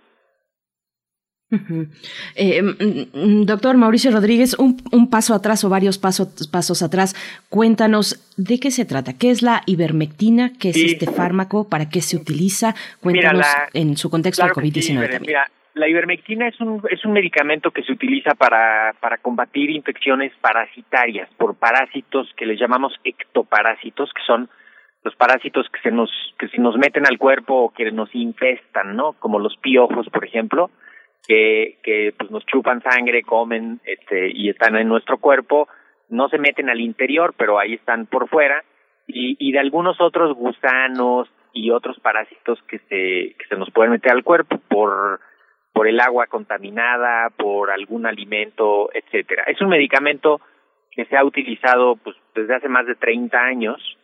Eh, se utiliza, además, se utiliza en la medicina veterinaria también, este y es un pues es un antiparasitario muy bueno muy seguro. Tiene te digo muchos años de uso se usa incluso se usa en niños para los para las infestaciones de piojos. Es un medicamento que tiene muy bien estudiada cuál es la dosis que se debe de usar eh, la vía por la que se da que es la oral y, y se ha utilizado pues, en muchos países, ¿no? Es el principal fármaco para, para la ceguera de los ríos, por ejemplo, que es el, uno de los primeros que se usa también en, en infestaciones de piojos. La, al, hubo una publicación en la que unos investigadores dijeron que la ivermectina inhibía al virus del COVID en unas plaquitas de un trabajo de laboratorio. Y la gente dijo, ah, pues órale, pues hay que usarlo en los pacientes, ¿no? Nadie, nadie se dio cuenta que a la dosis a la que habría que usarlo era muy alta y que la dosis habitual, que es la que se utiliza en humanos, pues no funcionaría para, para inhibir el virus porque no era muy poquito y no, no tenía tanto efecto. Pero hazte cuenta que corrió como pólvora esa noticia y todo el mundo empezó a utilizar la ivermectina, ¿no? Los médicos privados, algunos gobiernos, algunas instituciones, en, en muchos países, no solo en México. Y entonces, para, para la segunda ola, que creo que aquí es el, el punto importante, para la segunda ola, que fue enero de 2021, que estábamos en medio de una pesadilla, con hospitales llenos, con gente que no encontraba ni oxígeno, los casos no se terminaban y, y no había que ofrecerle a los pacientes. Entonces, una de las intervenciones que se decidió meter en ese momento, porque esa era la situación, fue la ivermectina. No solo en México, en otros países. Y entonces, varios gobiernos discutieron, varias instituciones discutieron con sus grupos de expertos y consideraron conveniente incluir la ivermectina en ese momento, dadas las, las circunstancias de ese momento, para el darlas en el kit de que estaban ayudando, ¿no? Que incluía paracetamol, incluía eh, un termómetro, un oxímetro, instrucciones ahí de sobrevivencia, ¿no? Y lo repartieron para la gente que tenía COVID leve en una dosis que es la dosis habitual, ni siquiera es que le subieron a la dosis, es la dosis habitual, la vía habitual, y, y después, cuando ya se vio que no funcionaba, cuando las guías de práctica clínica ya dieron más detalles, lo quitaron. Y mientras tanto los privados lo siguieron usando. Y lo que es más curioso que aún en medio de esta discusión, los privados lo siguen usando. Esa, esa es la parte más, más contrastante, más chocante, ¿no? Sí. Sí, es, es, curioso, Mauricio, porque tengo amigos en el norte, en Saltillo, en Hermosillo, en Mazatlán, que siguen usando las pastillas de cloro. O sea, es algo increíble. Sí, hay hay muchos, muy, una mala información, incluso en la prensa, eh, muchos articulistas lo promueven. Creo que el, la confusión máxima es que se, lo que se planteó como una evaluación de una intervención, la gente lo tomó como, como la intervención misma, o sea, como si fuera un experimento esa intervención. Y en realidad, pues no, no era tal, tal cosa, ¿no? También es cierto que la forma en la que se quiso presentar esa información, pues causó mucha inquietud, mucha incomodidad, sobre todo en la comunidad científica médica, porque se quería plantear como que era una intervención científica súper bien hecha, con la que se demostraba que las políticas públicas eh, sí podían hacer ciencia prácticamente en tiempo real, y eso resultó que no, ¿eh? Eso es muy importante decirlo, o sea, se quiso avalar la, la intervención pues, de una manera que, para empezar, por los mismos que la implementaron, que ese es, eso es uno de los puntos que critica la plataforma esta donde lo querían publicar, que les dijo, pues ustedes no declararon su conflicto de interés con este trabajo y su conflicto es que ustedes son los que hicieron la intervención y ustedes son los que la están evaluando. Entonces, pues están siendo juez y parte, ¿no? E-, ese era el punto fundamental, yo creo, ¿no? Que, que era lo más, lo más importante. Y luego confundir lo del consentimiento informado porque no estaban siendo parte de un estudio los participantes, estaban siendo parte de una de una política de salud pública, de atención, no, no una investigación. Eh, Mauricio Rodríguez, bueno, ahí es importante también saber, tener claro cuál es el rango de, eh, en esas políticas públicas, el rango de tal vez experimentación, de poner a prueba alguna posibilidad, una opción, una vía frente a momentos de emergencia como la que estás describiendo específicamente de un virus que desconocemos todavía. Yo creo que ese, ese punto es el que ahorita ya, fíjate, ahorita ya todos vacunados, ya que pasó la ola, ya todos más tranquilos, incluso estamos saliendo de la cuarta ola, está saliendo el sol, ¿no? Y ahorita ponernos a discutir de aquello que se, de aquella decisión que se tomó en medio de una tormenta, me parece un poco desproporcionado y hasta cierto punto injusto, porque pues en ese momento estaba la situación en, en algo muy diferente, ¿no? Y, y evaluarlo desde afuera, a toro pasado, con toda la evidencia que se generó después, ese es el punto. Hay un juicio muy severo de, de que la ivermectina no sirve por todos los estudios que se publicaron justamente durante todo el 2021. Entonces, pues sí, ya decíamos que esto no va a servir, esto no parece que va a servir, algunos, otros decían que sí, este, los privados lo estaban usando de facto y, y lo, lo incluyeron las instituciones. Y ahora, está muy bien que, pues, que traten de evaluar la intervención, ¿no? Y que digan, a ver, sirvió o no sirvió. Lo que no podríamos saber es si lo que sirvió fue el paracetamol o el termómetro o, o la o el oxímetro o la ivermectina, porque no hay manera de saber cuál de los elementos que contenía el kit fue el que tuvo éxito. O sea, por eso por eso también se les critica el diseño, ¿no? Como que pues así estás evaluando una intervención muy grande, ¿no? Sí.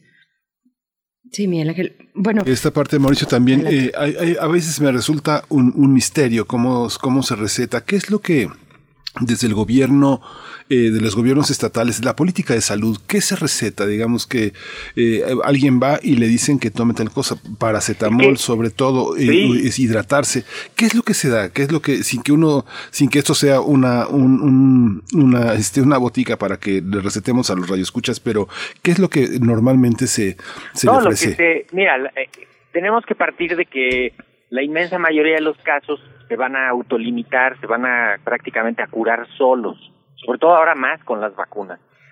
Y tenemos que entender cuáles son los puntos de indicadores que tenemos que ir vigilando para, para que ver si el paciente va bien o mal. Entonces, lo que se da son medicamentos sintomáticos para el dolor y la fiebre. Pueden ser ibuprofeno o paracetamol, o los dos. Paracetamol para la fiebre, la dosis habitual de acuerdo a la edad y el peso y las condiciones del paciente, ibuprofeno lo mismo. Eso más hidratación, cuidados generales, reposo y la vigilancia de los datos y de la y del estado clínico. Esa es la clave. Si ya ves que el paciente va evolucionando mal, que la fiebre no se quita fácilmente, que tiene dificultad respiratoria, que la tos es muy molesta o que tiene alguna otra cosa, entonces ya atiendes ese punto en particular. Pero todo el mundo le entra con eso, o celtamivir para el virus de la influenza, por si es influenza, acitromicina o algún otro antibiótico por si es una bacteria o para proteger de una infección, que ese también es un argumento que estamos escuchando mucho, y la ivermectina por si sirve, y, y, y se pierde de vista pues, las interacciones, la toxicidad, este, y, se pierde de vista lo más importante que es, pues, primero, no hacerle daño al paciente. ¿no? Doctor eh, Mauricio, eh, en esta cuestión hace un momento que, que, que comentabas eh, si hay manera o no de saber lo que tuvo éxito, lo volteo un poco y para preguntar si hay manera o no de saber lo que no tuvo éxito. A lo que voy es que en este contexto en el que pues se mezcla, como ya sabemos, con mucha polarización y golpeteo Sí. también, intereses de grupo, etcétera, etcétera, hay testimonios en medio de este contexto en, en distintos medios de, de pacientes que dan cuenta de efectos adversos y le atribuyen esto a la, al uso de ivermectina. Eh, ¿Podemos relacionar el, el uso de este fármaco con algunos efectos adversos como náuseas o mareos? ¿Cómo, cómo, cu- ¿Cuál es, eh, digamos, lo que finalmente arrojó esta política pública en ese estudio? Bueno, podría podría evaluarse y hacerse un, los estudios de farmacovigilancia para ver, porque pues sí tiene efectos adversos la ivermectina como cualquier otro medicamento, como cualquier otra cosa que se meta al cuerpo. Entonces eh, habría que ver cómo se hacen los estudios de farmacovigilancia, pues cómo estaba el paciente, qué más tomó, qué dosis tomó, qué indicación tenía, etcétera, ¿no? Eh, ahora, de ahí a decir que va a haber un daño permanente, duradero y que, fue una cosa irresponsable, también hay un abismo, porque es bien sabido, el perfil de seguridad de la ivermectina es, pues es bastante bueno, y la dosis a la que se usó y la dosis a la que se está usando. En general ve uno en las recetas de los médicos que están mandando ivermectina y es la dosis habitual, o sea, es una dosis en la que el riesgo de toxicidad es muy bajo. Y, y en esto del COVID nos ha costado muchísimo trabajo definir qué funciona y qué no funciona. A ver, creo que ese es el punto. La gente dice, pues es que a mí sí me funcionó la ivermectina. Pues sí, pero si hacemos un estudio donde comparamos el cuidado estándar contra el manejo con ivermectina, no va a haber diferencias, porque ya lo hizo alguien, ¿eh? Y entonces, tú como individuo, en tu experiencia individual, puedes decir, a mí, a mí sí me sirvió, sí, pero, pero así no funciona la evidencia en la medicina, ¿no? La evidencia dice que tienes que hacer un estudio grandote, comparando las intervenciones con todo lo demás bien controlado, etcétera. Entonces, entre eso, los eventos adversos. Porque podría ser pues que cualquier otra cosa que tomaron también les daba náusea y también les daba y eso pues para eso se hacen los estudios clínicos, ¿no? Esto yo creo que el, el punto aquí es una intervención y fue un pues desafortunada porque no tuvo el éxito que se esperaba pues quién sabe, ¿no? Estuvo muy bien que la gente tuviera un termómetro, un oxímetro en su casa para acetamol. Este, y, y, también la ivermectina, bueno, pues sí, o sea, eso fue lo que decidió el grupo de expertos que estaba consultando también al, al gobierno de la ciudad y al IMSS, ¿no? Creo que eso, ese es un punto importante, o sea, lo decidieron varios y seguramente varios estados del país también lo usaron, nada más que solo estamos hablando del, del gobierno de la ciudad, ¿no? Pero el IMSS repartió casi 80 mil kits de esos. O sea, es una, pues es, es, es esta, esto de la polarización, a mí me, me, me parece notable, ¿no? Ahorita ya sabemos, no funciona la ivermectina, los médicos privados siguen recetando ivermectina. Ya estaban las prácticas, de, las guías clínicas desde agosto del año pasado y seguimos viendo que se usa la ivermectina. Ahora, nada más un poco para extenderme, perdón, pero el, en Estados Unidos se hizo una polémica muy fuerte porque la estaban usando, decían, como de caballos, ¿no? Decía, es que es un medicamento para caballos. Nada más que allá estaban utilizando la presentación veterinaria en la dosis veterinaria. Esa es otra cosa y esa es otra discusión que tienen allá en Estados Unidos. Que, que también, pues sí, la usaron, porque usaron todo mal ¿eh? allá. O sea, usaron, el, bueno, el cloro que les dijo Trump que se pusieran, ¿no? La hidroxicloroquina, este, una locura. Pero bueno, así a toro pasado, pues sí, todo el mundo se pone a, a evaluarlo acordémonos de que no había oxígeno para los pacientes, de que estábamos en medio de esa emergencia y construyamos. ¿Cómo, cómo vamos a construir la, las políticas públicas en tiempo real con la evidencia que tengamos agarrándose en serio con las uñas? Ese, ese es el reto que tenemos y lo tenemos como científicos, como consultores, como, como población en general. ¿no? Oye, Mauricio, aprovecho para hacerte una, una, una, pregunta más que está vinculada con el tema. Nosotros tenemos un reporte diario de COVID y de pronto era alarmante. Las últimas eh, tres semanas y se incrementaba. Teníamos de pronto, no sé, 198 fallecimientos y de pronto no bajaban de 900. Esta, esta cuestión, uno, yo veía eh, eh, con alarma eh, cómo crecían estas eh, estadísticas a lo largo de la semana y decía, bueno, terminamos con cerca de 4.000 fallecimientos. Me imaginaba cuatro mil familias en lágrimas llorando por sus eh, familiares, pero hay una parte, Mauricio, que bueno, empezaron a bajar los contagios, empezaron a bajar hasta seis mil, siete mil eh, eh, la disminución de contagios diarios, y, pero de pronto yo quería hacerte una pregunta, ¿es, es, el daño, la comorbilidad, es una comorbilidad por afecciones crónicas o también es una cuestión idiosincrática? Porque la gente dice, pues estaba vacunado tal persona y de todas maneras empeoró, fue eh, mejor mejoramos todos en la familia y de pronto alguien se quedó, se quedó y se murió. ¿Es una cuestión idiosincrática o comorbilidad? Bueno, hay, mira, hay, aquí hay varios elementos, Miguel Ángel, porque sí hay unos elementos, o sea, sí hay unos componentes individuales así que solo los tiene un individuo, se los puede heredar a su progenie, pero individuales, un componente genético que, que puede condicionar que te vaya mal con el COVID. Ya hay algunos marcadores genéticos que dicen si tienes si tienes esto te puede te puede complicar el COVID o no. Y pero eso sería como son frecuencias muy bajas estas estos cambios, ¿no? Lo más importante es justamente lo que dices, comorbilidades, o sea, una, dos, tres o más comorbilidades. Eh, y el otro es retraso en la atención, falta de acceso a los servicios de salud, de diagnóstico y de manejo y de tratamiento, y esta resistencia que se le pone todavía y que provoca retraso en la atención, ¿no? O sea, que la gente los primeros cuatro días está diciendo que no, que no es eso, que no es eso, que no es eso, la enfermedad va evolucionando y, y todavía ahorita podríamos decir pues la cocirculación de las variantes que no son Omicron, o sea, todavía hay algo de la variante Delta que pues todavía tiene capacidad de enfermar fuerte, ¿no? Aunque sea muy poquito, pero pues cuando son tantos casos, pues ese es el riesgo. Y esto esto va un poco de la mano de, lo que preguntaba Bere de, de qué funciona, qué no funciona, cómo evaluamos eso.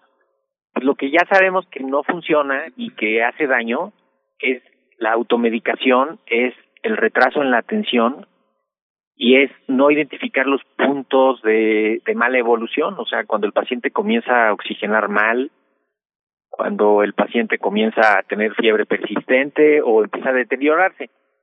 Y eso, en algunos, pues no importa que estés vacunado, ¿eh? Y lo dijimos desde el principio, a ver, no, las vacunas tampoco van a ser la salvación, tenemos que cuidar al paciente, vigilarlo y, y con eso ayudarle. Y, y esto lo estamos viendo, vimos ese pico de casos, el pico de hospitalizaciones y, el piquito de defunciones que todavía están en eso. Y pues pongo peor el escenario, Miguel Ángel, porque son cerca de 600, casi 700 mil muertos en todo lo que va de la pandemia, que es, es ese daño a esas familias y a esa gente, o sea, es, en serio ha sido un, fenómeno sin precedentes. Sí. Por supuesto. Pues, eh, querido Mauricio Rodríguez, doctor, eh, profesor del Departamento de Microbiología de la Facultad de Medicina de la UNAM, también vocero de la Comisión para la Atención de la Emergencia del Coronavirus en esta casa de estudios. Te escuchamos en Hipócrates 2.0 los martes a las 18 horas aquí en Radio UNAM. Te agradecemos, como siempre, esta presencia, esta claridad y esta, y esta cercanía y esta facilidad también de comunicación tan importante en estos tiempos. Eh, querido Mauricio, hasta pronto. Nos encontramos próximamente contigo. Con muchísimo gusto, un abrazo a todos y saludos. Muchas gracias, Mauricio. Pues vamos a ir con una, vamos a ir con una cápsula, nada menos que el Fondo de Cultura Económica ha, ha, ha editado, ampliado la edición de DF, estas eh, obras en un acto que ha publicado en distintas ediciones Emilio Carballido, desde la Universidad Veracruzana hasta Editores Mexicanos Unidos y ahora, ahora en el Fondo de Cultura Económica y este es el tema de Verónica Ortiz. Un saludo muy afectuoso a todos los y las seguidoras de este espacio, primer movimiento y desde luego a quienes hacen posible este programa. Hablar del dramaturgo, narrador y crítico veracruzano Emilio Carballido es recordar la riqueza creativa de su obra en sus más de 50 intervenciones como guionista de cine, sus libros infantiles y sus notables decenas de obras de teatro. Maestro en letras y arte dramático por la Universidad Nacional Autónoma de México, vivía y preparaba con pasión sus clases en distintos centros de estudio. De ahí vino el título que hoy les recomiendo, DF, 52 obras en un acto inicialmente dedicado a sus estudiantes de actuación y como material para sus exámenes. En la presentación de la primera reunión de estas breves obras teatrales, Carballido comentó, Además de ser un collage dramático, es un caleidoscopio de pequeñas acciones con el fin de retratar la visión muy personal que tengo de mi Distrito Federal, mi Ciudad de México, una ciudad que crece, se transforma y evoluciona como ser vivo. Emilio Carballido, a través de su vida, recibió múltiples reconocimientos como el Ariel de Oro en 2002 y el Premio Nacional de Dramaturgia Juan Ruiz de Alarcón, entre otros. Cuenta con una colección de divertidos libros para niños y niñas, con títulos muy originales como Un enorme animal nube de 1996, publicados por el Fondo de Cultura Económica en sus colecciones infantiles, así como también dos de sus novelas, La caja vacía y El tren que corría. Para los y las adictas al teatro y para quienes siguen amando y sufriendo esta megalópolis, DF 52 obras en un acto es una vital e intensa colección de historias que los acercará a la crítica y puntillosa visión y pluma de uno de nuestros grandes dramaturgos, Emilio Carballido. Su libro de 654 páginas que mucho gocé y de verdad sigo gozando, retrata la cultura citadina que se fragmenta y multiplica a la velocidad de un convoy del metro de la colección Letras Mexicanas del Fondo de Cultura Económica, mucho les recomiendo DF, 52 obras en un acto, de nuestro admirado Emilio Carballido. Leer transforma. Hasta la próxima.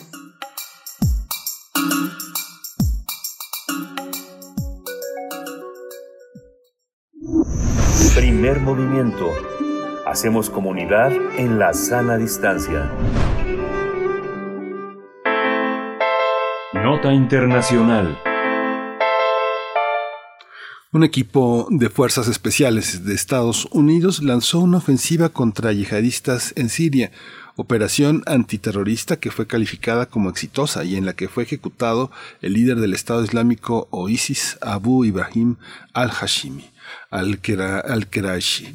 Ese es, ese es, ese es eh, el principal reporte de, este, de esta misión. Así es, este objetivo dejó 13 personas muertas, entre ellos seis niños y cuatro mujeres, según informaron los servicios de emergencias que acudieron al lugar en donde ocurrió la ofensiva. El presidente de Estados Unidos, Joe Biden, informó que bajo su dirección las fuerzas militares estadounidenses llevaron a cabo con éxito una operación antiterrorista donde fue ejecutado este líder islamista. El demócrata también informó que al-Quraishi falleció al inmolarse con una, con una bomba en momentos en que los militares estadounidenses se acercaban a él, por lo que esta acción fue la que causó todas las muertes civiles, dicen. Dicen, hay que señalar que los grupos eh, extremistas que tienen vínculos con Al-Qaeda operan en el noroeste de Siria, el último gran bastión de los rebeldes que luchan contra el presidente Bashar al-Assad en la guerra que estalló hace ya una década. Pues vamos a tener un análisis de la ofensiva militar contra objetivos de la yihad en Siria. Nos acompaña Moisés Garduño, él es profesor de la Facultad de Ciencias Políticas y Sociales de la UNAM, especialista en estudios árabes e islámicos contemporáneos. Querido profesor Moisés Garduño, bienvenido una vez más a Primer Movimiento. Buenos días. Muy buenos días, Berenice. Buenos días, Miguel Ángel. Y buenos días a nuestra audiencia. Un gusto estar aquí Gracias, Moisés. Eh, pues cuéntanos cómo, cómo, cómo observas. Ya pasó una década esta eh, ofensiva que encabeza Biden. ¿Tú lo ves como una, una, una visión, una parte de las visiones con las que lidiaremos en este nuevo gobierno de Biden? Eh, no, yo más bien, eh, yo lo estaba pensando como una, eh, como una especie de déjà vu de lo que habíamos visto con Obama en mayo del 2011, cuando anunció eh, la supuesta muerte de Osama Bin Laden y luego la repetición de la estrategia mediática con Donald Trump cuando hizo lo mismo con Abu Bakr al-Baghdadi. Ambos líderes, primero de Al-Qaeda, en el caso de Bin Laden, y luego de, del Daesh, ¿no? con respecto a Abu Bakr al-Baghdadi. Estos dos episodios nos sirven como evidencia empírica han servido históricamente para los gobiernos estadounidenses para mejorar la reputación al interior de la opinión pública norteamericana. En el caso de Biden, este eh, esta operación pues viene un poco a tratar de rescatar la, la pésima reputación que tiene Biden con el índice de aprobación de un 43%, que fue el que se encontró cuando en el tiempo que anunció la operación militar. Entonces, viendo esta evaluación de Biden en los primeros, eh, primeros años de gobierno, vemos que ha tenido muchos fracasos en política exterior y que no ha podido cumplir las promesas de campaña que hizo durante pues el tiempo que era candidato Y mm, si recordamos, por ejemplo, la atropellada salida de Afganistán por parte de las tropas que, pues si bien la anunció Trump, le tocó a Biden ejecutarla. Si vemos, por ejemplo, todavía no vemos un avance con el programa nuclear iraní, si vemos la crisis en Ucrania con todo lo que ha pasado eh, con Rusia últimamente y lo han analizado ustedes en el programa en días anteriores, vemos que Biden necesitaba un triunfo en política exterior. Y ha sido el anuncio del asesinato del Qureshi y de este esta élite que comandaba en el caso del Estado Islámico en el norte de Siria, lo que más o menos ha llevado un poco de respiro en términos de política exterior. El anuncio me parece interesante porque dice que se inmola. Tampoco nos presenta un cuerpo como tampoco nos lo presentó Trump con Abu al-Baghdadi ni Bin Laden Obama. También el hecho de que haya anunciado que se haya inmolado este al pues también deslinda responsabilidades al ejército norteamericano porque pues hay daños colaterales. Supuestamente en este anuncio hay eh, pues muertes de civiles, lo cual pues al habérselo eh, pues digamos atribuido a la inmolación del Quraysh, Estados Unidos se daba las manos porque yo tenía un récord eh, de muchas críticas con respecto a los daños colaterales. Recordemos que cuando están en Afganistán, el último ataque que hace Estados Unidos con un dron a una vivienda en Afganistán termina con eh, varios miembros de una familia y después se disculpa Estados Unidos diciendo que fue un error. Y esto pues es algo que se va quedando ahí en el olvido porque no es repetido en los, medios de comunicación a nivel global. Sin embargo, pues hay que darle a este tipo de, de, de acciones porque constituyen un récord, un registro de todo lo que hace Estados Unidos en términos militares y si lo dice, pues obviamente el objetivo de la reputación y de subir el índice de aprobación, pues en lugar de subir, pues bajaría, ¿no? También. Además, cada error que hace Biden en política interna, política exterior, es bien canalizado por los simpatizantes de Donald Trump, que pues no sabemos si va a participar o no en las elecciones presidenciales, pero recordemos que hay elecciones intermedias este año, en noviembre, y entonces eh, hay que cuidar mucho esa parte de la imagen, con lo cual yo lo veo como desde el ámbito eh, narrativo del poder mediático, desde los marcos que ofrecía Manuel Castells sus teorías del poder y comunicación, más que como un eh, ejercicio táctico eh, militar del posicionamiento de Estados Unidos en la zona. Ay, Moisés Garduño dice se lava las manos, pues eso parece a todas luces cuando dicen, bueno, primero que se inmola y después que a partir de la detonación por esta inmolación, pues es que se dan estas muertes colaterales de civiles, entre ellos niños y mujeres también. ¿Quién, quién era este líder? ¿Quién era ahora, en pasado, este líder islamista eh, objetivo de la ofensiva militar estadounidense? Bueno, Al-Quraishi era uno de los, de los top, supuestamente, del movimiento del Daesh que se dividió en varias ramas después de la muerte de Abu Bakr al-Baghdadi. Había y sigue habiendo todavía líderes de mayor peso en otras organizaciones islamistas como el caso de Ayman al-Zawahiri que es el líder que sucedió a Osama Bin Laden en Al-Qaeda. Y se supone que al-Quraishi venía de esta división que en algún momento se marcó entre Al-Qaeda y el Estado Islámico cuando surge en el año 2014 surgen un poquito desde antes, desde el 2006, 2007, con al-Zarqawi, que estaba liderando la rama de Estado Islámico en Irak, pero salen a la luz de manera oficial, de manera pública en el año 2014, siendo Abu Bakr al-Baghdadi el gran líder, como se conocía, porque se tenía a sí mismo como el califa, y eh, otros personajes como al-Qurayshi, que estaban siempre eh, el séquito del círculo central, del comando central del movimiento. ¿no? Eh, era una persona importante, pero no tanto como lo era Abu Bakr al-Baghdadi, quien era además de eh, estratega, era también teólogo.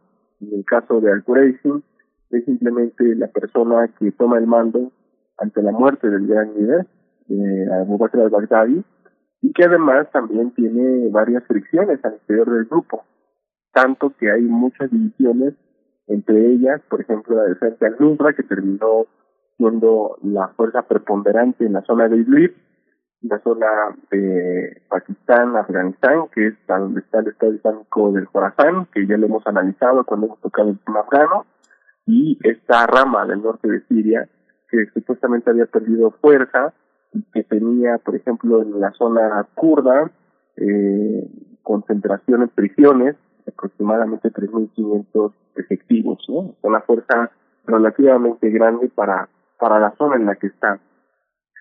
No es una pérdida importante, el Quraishi era simplemente el segundo al mando, porque lo que pasa en estas organizaciones islamistas fundamentalistas, armadas, es que cuando cae una persona en el top, inmediatamente la reorganización empieza a tomar decisiones se empiezan a cubrir esos, huecos. Entonces no será muy, muy extraño en el caso de que todo haya pasado como Joe Biden está diciendo y como Joe Biden ya lo ha compartido en la esfera pública internacional, tengamos próximamente un nuevo liderazgo que todavía no sabemos quién, eh, no han salido a la luz. Además, acuérdense que los nombres no son reales, todos los nombres que nosotros manejamos son los acrónimos que utilizan estas personas y la identidad se va sabiendo poco a poco conforme las acciones públicas que ellos mismos van sacando, ¿no? Entonces, esto, esto hay que ser muy prudentes en eso y, darle seguimiento, ¿no? A, ver quién puede sustituir a, a Moisés, esta, esta, esto que señalas, esto, este panorama interno en los Estados Unidos, eh, ¿consideras que eh, como en términos como de campaña política subterránea toque también a otros focos que no son precisamente islámicos, pero que también le rinden una, una, este, una plusvalía importante al gobierno de los Estados Unidos, como es el caso del narcotráfico en, en, América Latina y esta, esto que está identificado narcotráfico y terrorismo, que es una ecuación que marca la estrategia contra el Estado Islámico, Argentina, insisten los, los analistas argentinos, no es un narcoestado, pero sí ha sido señalado por algunos opositores a Biden en Estados Unidos como el principio de una, de una amenaza que, se, que, llega desde el sur de América Latina. ¿Crees que se pueden equiparar estas, estas visiones eh, de, sobre el terrorismo y el narco? Bueno, de lo, de lo que hemos sabido en los últimos años es que ha habido intentos por parte de algunas organizaciones de tener contacto con algunos cárteles en términos particularmente de, de negocios, ¿no? El caso de Hezbollah fue muy sonado eh, también en el sur, en el caso eh, venezolano. Acá se ha dado información de dos, tres personas pertenecientes al Estado Islámico. Eh, Mohamed al-Mexiki, por ejemplo, fue una de las personas que la, la defensa eh, estaba dándole seguimiento, al final de cuentas era una persona de origen español. Y también es cierto, ¿no? Eh, la verdad es que también hay eh, intereses de personas que utilizan a veces algunas embajadas para tener centros de espionaje. La Ciudad de México, por ejemplo, es una de las ciudades más importantes para el espionaje a nivel internacional por la cercanía con Estados Unidos, por eh, las conexiones que hay aquí en la, ciudad, por eh, los adelantos tecnológicos, por muchas cosas que históricamente han hecho la ciudad de México un buen centro de observación. Aquí hay muchos centros de inteligencia privados trabajando también y buscando también este, gente que les pueda ayudar, egresados, etcétera, no traductores. Eh, o sea, no es descabellada la idea y de seguro debe haber algunos eh, algunos protocolos por parte de las agencias de seguridad aquí en México en colaboración con Estados Unidos para ir detectando ¿no? este tipo de personas. Eh, sin embargo, cuando hablamos de operaciones, digamos, terroristas como las conocemos a nivel internacional, es mucho más difícil precisamente por este nivel de monitoreo.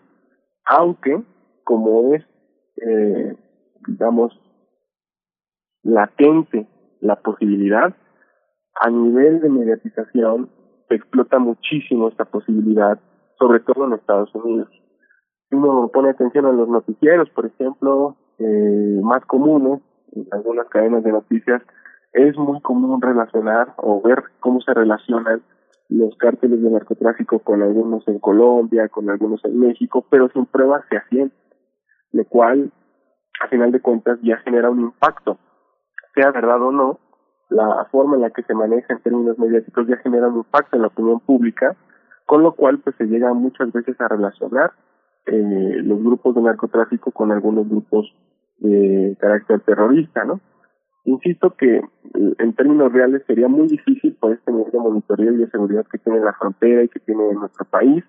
Sin embargo, eh, puede ser que en algún momento eh, se, se, pueda ir explotando esto cada vez más. Ahora, yo veo que Biden puede explotar otros focos más allá de, de la relación terrorismo con narcotráfico. Por ejemplo, acuérdense que Joe Biden tiene una estrategia un poco más eh, multilateral, diplomática, al menos para distanciarse de lo que hizo Trump durante su administración.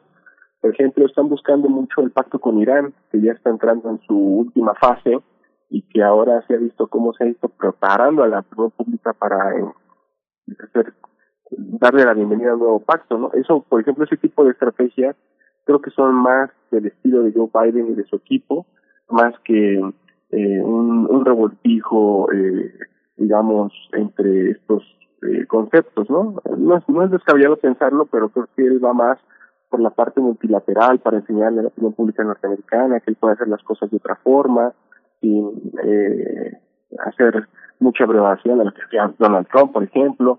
Entonces creo que va más por ahí, ¿no? Eh, por eso la tensión con Ucrania, porque como Joe Biden eh, prometió que iba a hacer las cosas distintas y de repente tiene unas tensiones que se pueden disparar en términos bélicos, pues por eso también su índice de aprobación no sube, porque él promete una cosa y hace otra, ¿no?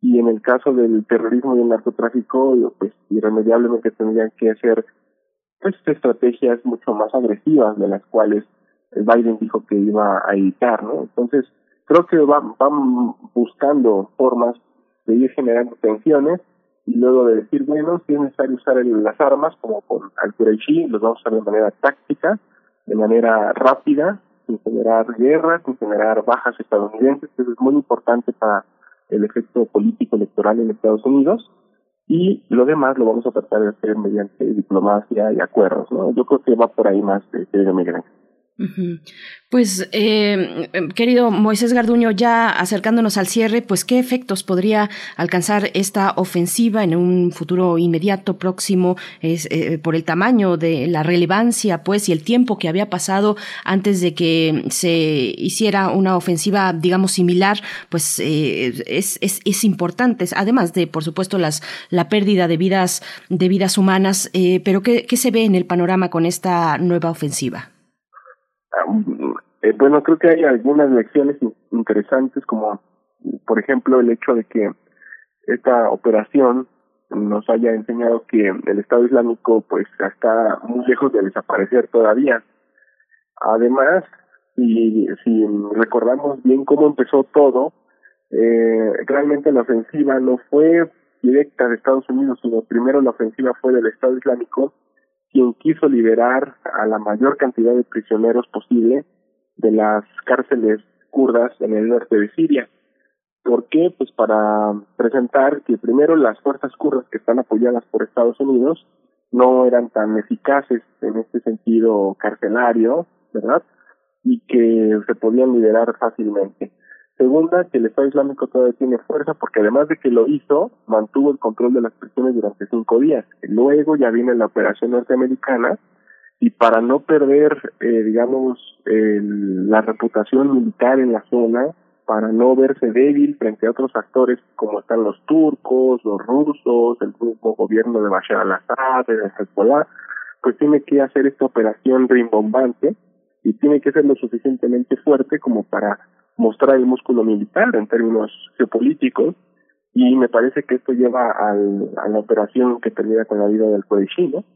Eh, entonces el Estado Islámico sigue vivo, eh, la guerra en Siria pues no ha terminado porque todavía hay ocupación, como bien dijeron en la entradilla, pues es una guerra que ya lleva un poco más de 10 años, con todos los daños que ha causado, las crisis migratorias, este, todo lo que ha representado para una generación de sirios que intentó cambiar el régimen político de Bashar al-Assad, pero que no contaba con el apoyo que le iba a dar Moscú a, ese régimen.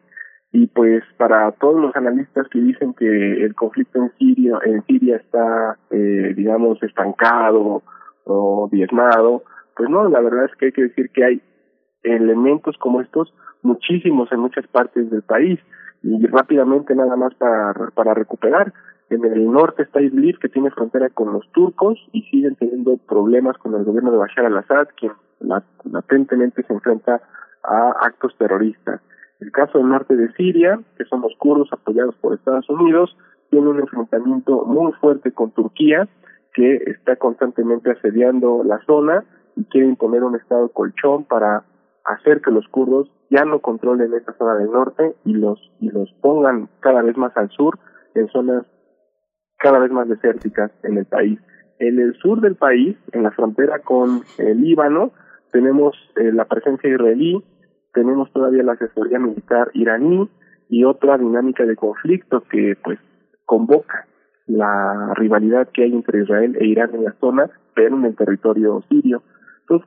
Con estos actores, además del Estado Islámico y de Al-Qaeda, pues vamos a ver cómo la gente que se ha quedado ahí en Siria, la gente que no migró, pues tiene que ir superando todos estos elementos de violencia que hay en su cotidianidad y cómo esto representa para la construcción de una subjetividad distinta de una nueva generación de sirios que va a crecer en medio de estas de estos conflictos, de estas tensiones.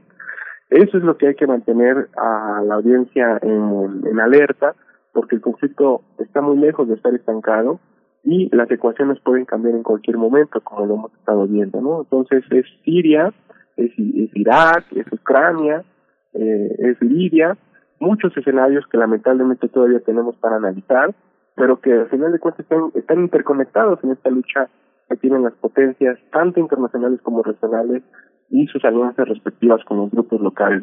Yo, yo lo veo así, son efectos muy fuertes para la sociedad más que otra cosa, y que mantienen la geopolítica totalmente dinámica, tal como empezó hace 10 años. Sí, pues Moisés Garduño, muchísimas gracias por toda esta, por siempre, por toda esta claridad que, que, que, que ofreces, que siempre propones desde el mundo académico, pero también desde un mundo ensayístico, de visión, de, de, de, responder ante lo inmediato. Te agradecemos muchísimo siempre poder contar con tu voz y con tu, con tu conocimiento, con tu experiencia y con esta parte que es estar tan informado de un ámbito que a veces es tan oscuro, que la información es tan homogénea, que es muy sesgada también y que tomar en cuenta pues todos los, todas las visiones pues es fundamental para nuestros radioescuchas. Muchas gracias, Moisés.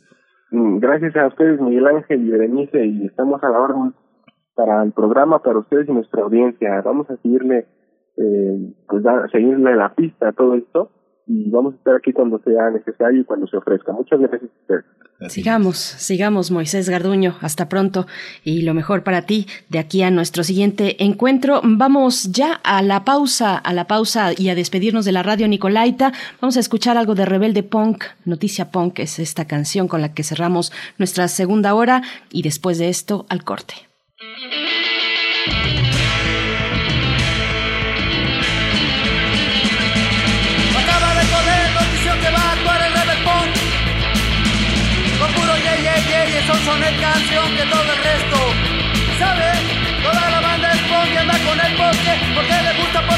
Porque corre para llegar. Chavo, la noticia pop, de nuevo son sones, del grupo Rebel Pop. Si le llegas a hablar, se llama Rebel Pop, Rebel Pop, Pop. No, no, no olvides su nombre. El puesto elenco pop, grábate son sones del grupo Rebel Punk. Si le llegas sabrás, se llama Rebel. Síguenos en redes sociales. Encuéntranos en Facebook como Primer Movimiento y en Twitter como arroba PMovimiento. Hagamos comunidad.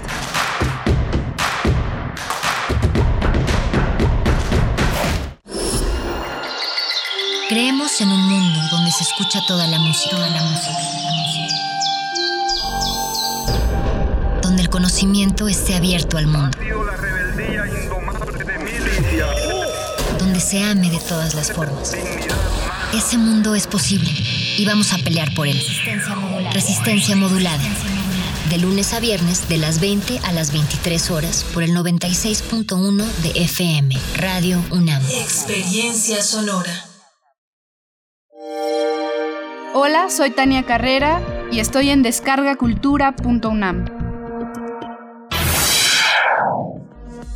Te recomendamos. La poesía de Fray Luis de Granada, leída por el escritor Hernán Bravo Varela.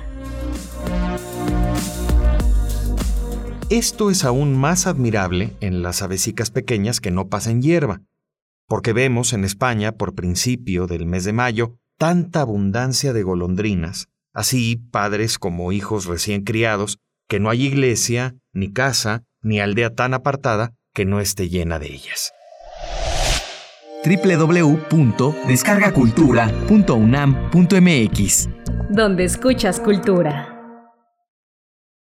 Oye, ¿cuál es la clave del internet? ¡Vecino! ¿Cuál es la clave del internet? ¡Paren su internet! ¡Esa es la clave! ¡Paren su internet! Todo en minúsculas y sin espacio. ¡Ah! Gracias. Desde el PT promoveremos el programa México Conectado para que los estudiantes en todo México tengan internet residencial sin costo. El PT está de tu lado. El mafioso, el narco, el cocinero, la buchona, el dealer, la mula. ¡Lotería! No importa qué droga química te metas, todas están hechas con veneno y de todas formas te destruyes. Si necesitas ayuda, llama a la línea de la vida, 800-911-2000. Para vivir feliz, no necesitas meterte nada. A lo largo de los años, la especie humana ha dejado una huella de destrucción en el planeta. Estamos muy cerca del punto de no retorno. Este es el momento de realizar nuestro cambio de conciencia. Habitare, Agenda Ambiental Inaplazable. Te invitamos a escuchar las labores que hacen nuestras científicas y científicos para tratar de salvar nuestra casa. Y las recomendaciones para que desde tu trinchera ayudes a cuidar el ambiente. Todos los lunes a las 16 horas, por el 96.1 de FM. Radio UNAM, Experiencia Sonora.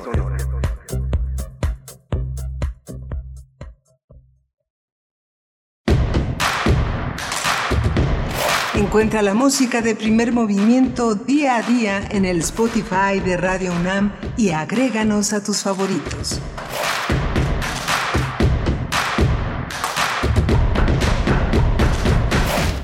Hola, buenos días. Ya es eh, ya son las nueve de la mañana con cuatro minutos aquí en la Ciudad de México.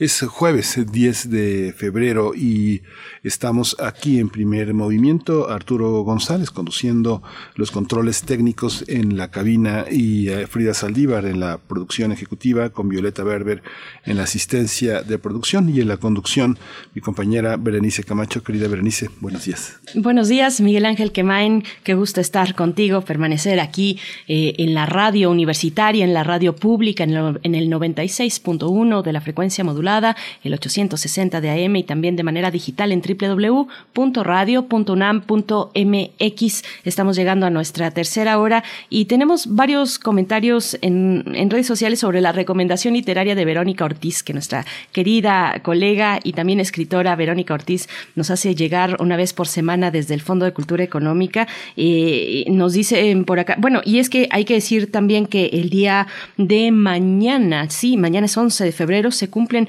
14 años del fallecimiento de Emilio Carballido. Eh, Verónica Ortiz nos presentaba la reseña de este libro DF, 52 obras en un acto. Y bueno, tú también eh, aportabas, aportabas lo propio. Y, nos dice por acá Oscar Isidro Bruno, dice, yo estudié en CCH Azcapotzalco. Saludos, saludos a CCH Azcapotzalco, a todos los cinco CCHs que nos estén, si nos están escuchando pues saludos por allá. Y dice Oscar, continúa, y mi maestro de literatura me dejó leer el libro, hicimos varias de estas obras en el aula. Qué bello recuerdo, muchas gracias Verónica, dice Oscar Isidro. Pues bueno, Gracias por, por compartir estos comentarios y la misma Verónica Ortiz dice en redes sociales y las obras son sorprendentes, nos dice por acá Miguel Ángel. Pues sí, el día de mañana, 11 de febrero, es el aniversario del fallecimiento, eh, aniversario luctuoso del fallecimiento de Emilio Carballido, eh, 14 años de su fallecimiento, mm, falleció eh, en, en Jalapa, en el mismo estado donde nació, un 22 de mayo de 1925. Así es que, bueno, en Veracruz, Miguel Ángel, esta recomendación, eh, pues muy buena para, para esta semana. ¿Cómo lo ves? Sí, muy interesante. Eh, eh, Emilio Carballido, pues fue un sol, como se llama una de sus novelas, y fue un norte, como se llama otra. la, la semblanza que hace Verónica Ortiz es muy completa y también muy completa el trabajo que hicieron Vicente Francisco Torres y Alejandro Bullegoiri en la UAM Azcapotzalco. está accesible un extraordinario número de Emilio Carballido que se llama El narrador, el dramaturgo, 200 páginas sobre Emilio Carballido que actualiza, es el número más actual que uno puede tener sobre lo que ha aparecido sobre Emilio Carballido. Es una, es una, este, es un trabajo verdaderamente ambicioso, riguroso, muy serio. Es la revista Tema y Variaciones de Literatura. Apareció el año pasado, aunque la fecha del número ya, las algunas publicaciones académicas pues traen fechas atrasadas porque bueno, las imprentas, los presupuestos, las, este, todos los que, ah, ah, eh, todas las eh, variaciones y temas que acosan a las publicaciones académicas hace eso, pero se publicó el año pasado, tiene la fecha de 2020, eh, es el número 55, hay que consultarlo, es gratuito, y junto a ese número vienen otros muchos. Fíjate también, Berenice, que bueno, pues saliendo un poco del tema de Carballido, Veía la revista mexicana del consumidor que recomendábamos lo de los filtros de agua. Este, estos dos últimos números son muy interesantes porque 2022 eh, decían ellos en enero que es un año para todas y todos eh, porque se logró la tasa cero en IVA para productos de gestión menstrual. Es un aspecto importante. Hay un, eh, hay un amplio, es el dossier, es el dossier central de la revista. y es muy, muy interesante también una reflexión que hacen sobre el chocolate pero también es muy, muy interesante el trabajo que presentan en el número de febrero con toda la, ahora que hablábamos con Mauricio Rodríguez de las comorbilidades, la portada es interesante porque este, pues todo el mundo conoce los pingüinos marinela, pero esta portada en vez de tener el logo de los, de los pingüinos tiene un logo que, una, una letra que dice exceso. Y bueno, pues todos los, todos los productos que eh, hay de todas las marcas, pero bueno, este, la más grande variedad es esta panificadora que hace gancitos, este, buñuelos, eh, todas estas, todos estos eh, dulces que han, eh, han este, dañado tanto a la, a la, población mexicana. Es un análisis mucho de las, de los mensajes estafadores, así lo llama, no caer en el fraude, la publicidad engañosa, que es y cómo denunciarla, y este, y esta parte que es un análisis muy detallado de todos estos productos azucarados, de los pastelitos embacados, donde los azúcares son su primer o segundo ingrediente, por lo que llaman a considerar el consumo. Muy interesante este número y es gratuito. Está, este, está en profeco.gov.mx, en la revista eh, mexicana del consumidor. Ahí se puede descargar y tener una, una gran guía. Además, este, esta temporada pone al pepino como uno de los protagonistas. Así que bueno, corto pepinillo, este, hay que consumirlo. Es interesante. Muy interesante este número de la revista mexicana del consumidor. Si lo ponemos además como debemos ponerlo y como se ha hecho desde el principio en el contexto de la pandemia y de las comorbilidades y la responsabilidad que tienen estas grandes empresas que desde décadas pues han eh, llevado y promocionado de esa manera eh, pues estos estos productos que no podríamos llamarles eh, pues pastelillos tienen ahí una serie de componentes nocivos para la salud pero bueno está hecha esa recomendación para que se acerquen a este número más reciente de la revista mexicana del consumidor y que con lo que decías de la, del tema de la gestión menstrual, eh, pues ha sido también muy duro, muy dura esta lucha, el lobby de las empresas eh, que comercian estos productos de gestión menstrual, pues no han estado para nada eh, pues tan contentos con, con estas medidas legislativas en favor de las personas que, que, menstruan, de las mujeres y las personas que menstruan, pues, pues ha sido, ha sido dura la lucha, pero se sigue, se sigue en ella, Miguel Ángel. Y pues bueno, en nuestros contenidos durante esta hora Luego de la poesía necesaria vienen los mundos posibles. El doctor Alberto Betancourt en este jueves nos habla de las elecciones en Chile, el placer de contemplar la historia. Qué bonito, qué bonito eh, título para hablar pues de una victoria que se ha gestado en las generaciones pues más recientes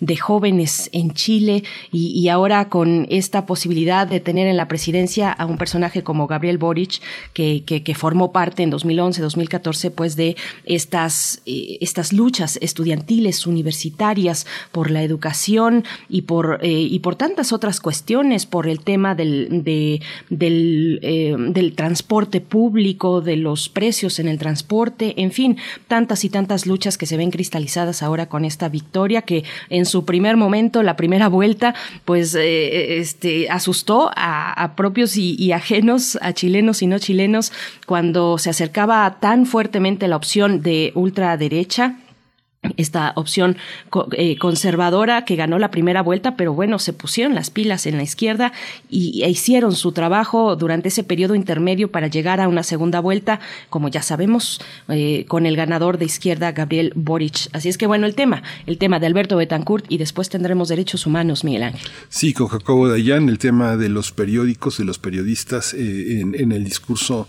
de la cuarta transformación. Seguramente es eh, el tema de Jacobo Dayan, hablar cuál ha sido, eh, cuál es el saldo que tenemos en, desde el inicio de año hasta, hasta hoy, de lo que pasa en la relación con la prensa y el gobierno, los periodistas, el gobierno, los, los dueños de los medios con sus grandes negocios y sus grandes capitales que utilizan pues los medios también para, para influir y llevar agua a, su molino, a su, a su, a su mina. ¿no? Sus grandes negocios, sus intenciones de grupo y sus pésimos contratos también. Pues bueno, ahí está la precarización eh, igualmente del gremio que tiene que ver todo con esta situación de violencia contra los periodistas. Pues vamos, vamos ya entonces con la poesía necesaria. Es hora de poesía necesaria. Hoy toca el turno de César Aristides, poeta, editor y reseñista literario. Nació en Ciudad de México en 1967. Esta semana yo les compartía un poema que forma parte del libro Bestiario Inmediato que Aristides compiló y publicó en el año 2000 en Ediciones Coyoacán y les comentaba que no he logrado encontrar un ejemplar, por ahí si tienen el dato, pues cuéntenme si, si lo encuentran. Eh, y la revista Punto de Partida de la UNAM tiene en su portal una muestra de los poemas de César Aristides, especialmente de, de poemas de corte erótico y es el que les voy a presentar en esta mañana, se titula Férvidas. La música, la música es en homenaje a la gran Betty Davis, ícono estadounidense del funk y del soul, una voz salvaje, precursora del funk con solo tres discos lanzados, pues murió ayer a los 77 años de edad Betty Davis, así lo confirmó la revista Rolling Stone, así es que la música va por ahí y el poema es Férvidas de César Aristides. Férvidas. Qué cráteres y vórtices tan límpidos, caléndulas que a pródigos y alívidos, tus léperas esféricas, sin tímidos escrúpulos, das mágica y tus ríspidos, o túneles bien próvidos mi esófago, las glándulas y fórmulas de zángano, pornógrafo y más pérfido dispsómano, sacúdenlo tus rótulas y estómago, las médulas e intrínsecas películas de hábitos y tuétanos asíbares, das lánguida en eróticos furúnculos, magnánimos las férvidas clavículas, tus ínferos los máximos almíbares y el bálsamo narcótico en tus círculos. He was a big freak.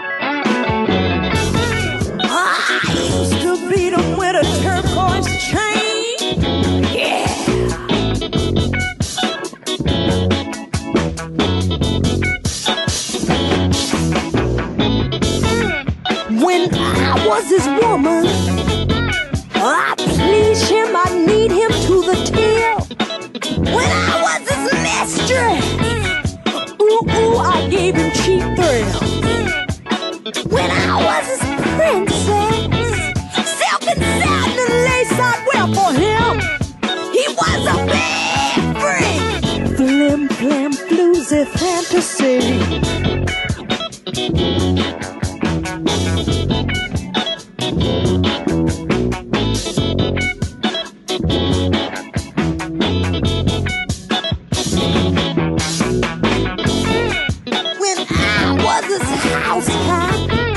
I'd scrub him, I'd love him, I'd cook his meal.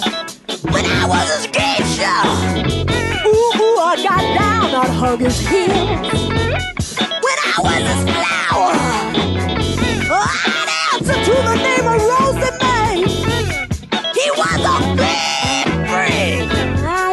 say all kinds of dirty things.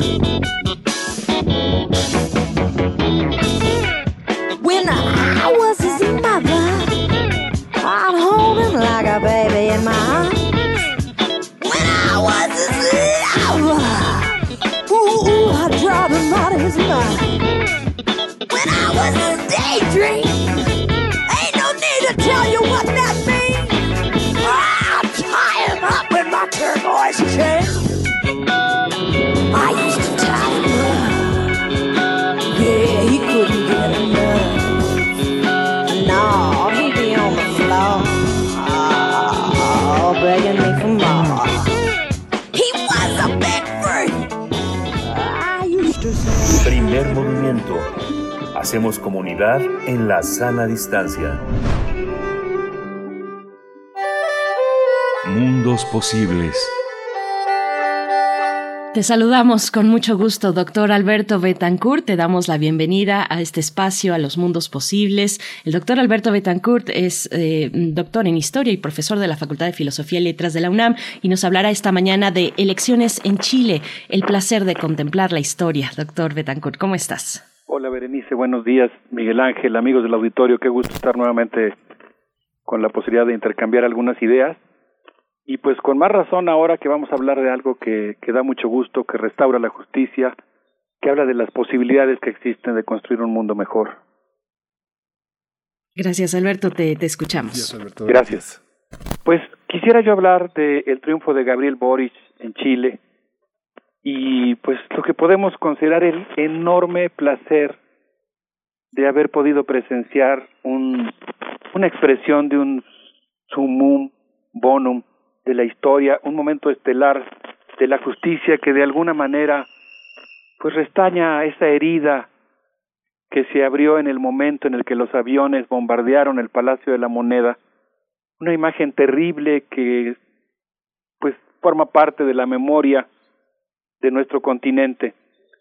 Qué gusto entonces pues poder presenciar una victoria del calado del que acabamos de, de ver en diciembre del año pasado, y pues creo que vale la pena asomarnos a ver cómo lo han interpretado diversos autores, diversas publicaciones, y pues tratar de hacernos una idea del significado que tiene ese triunfo.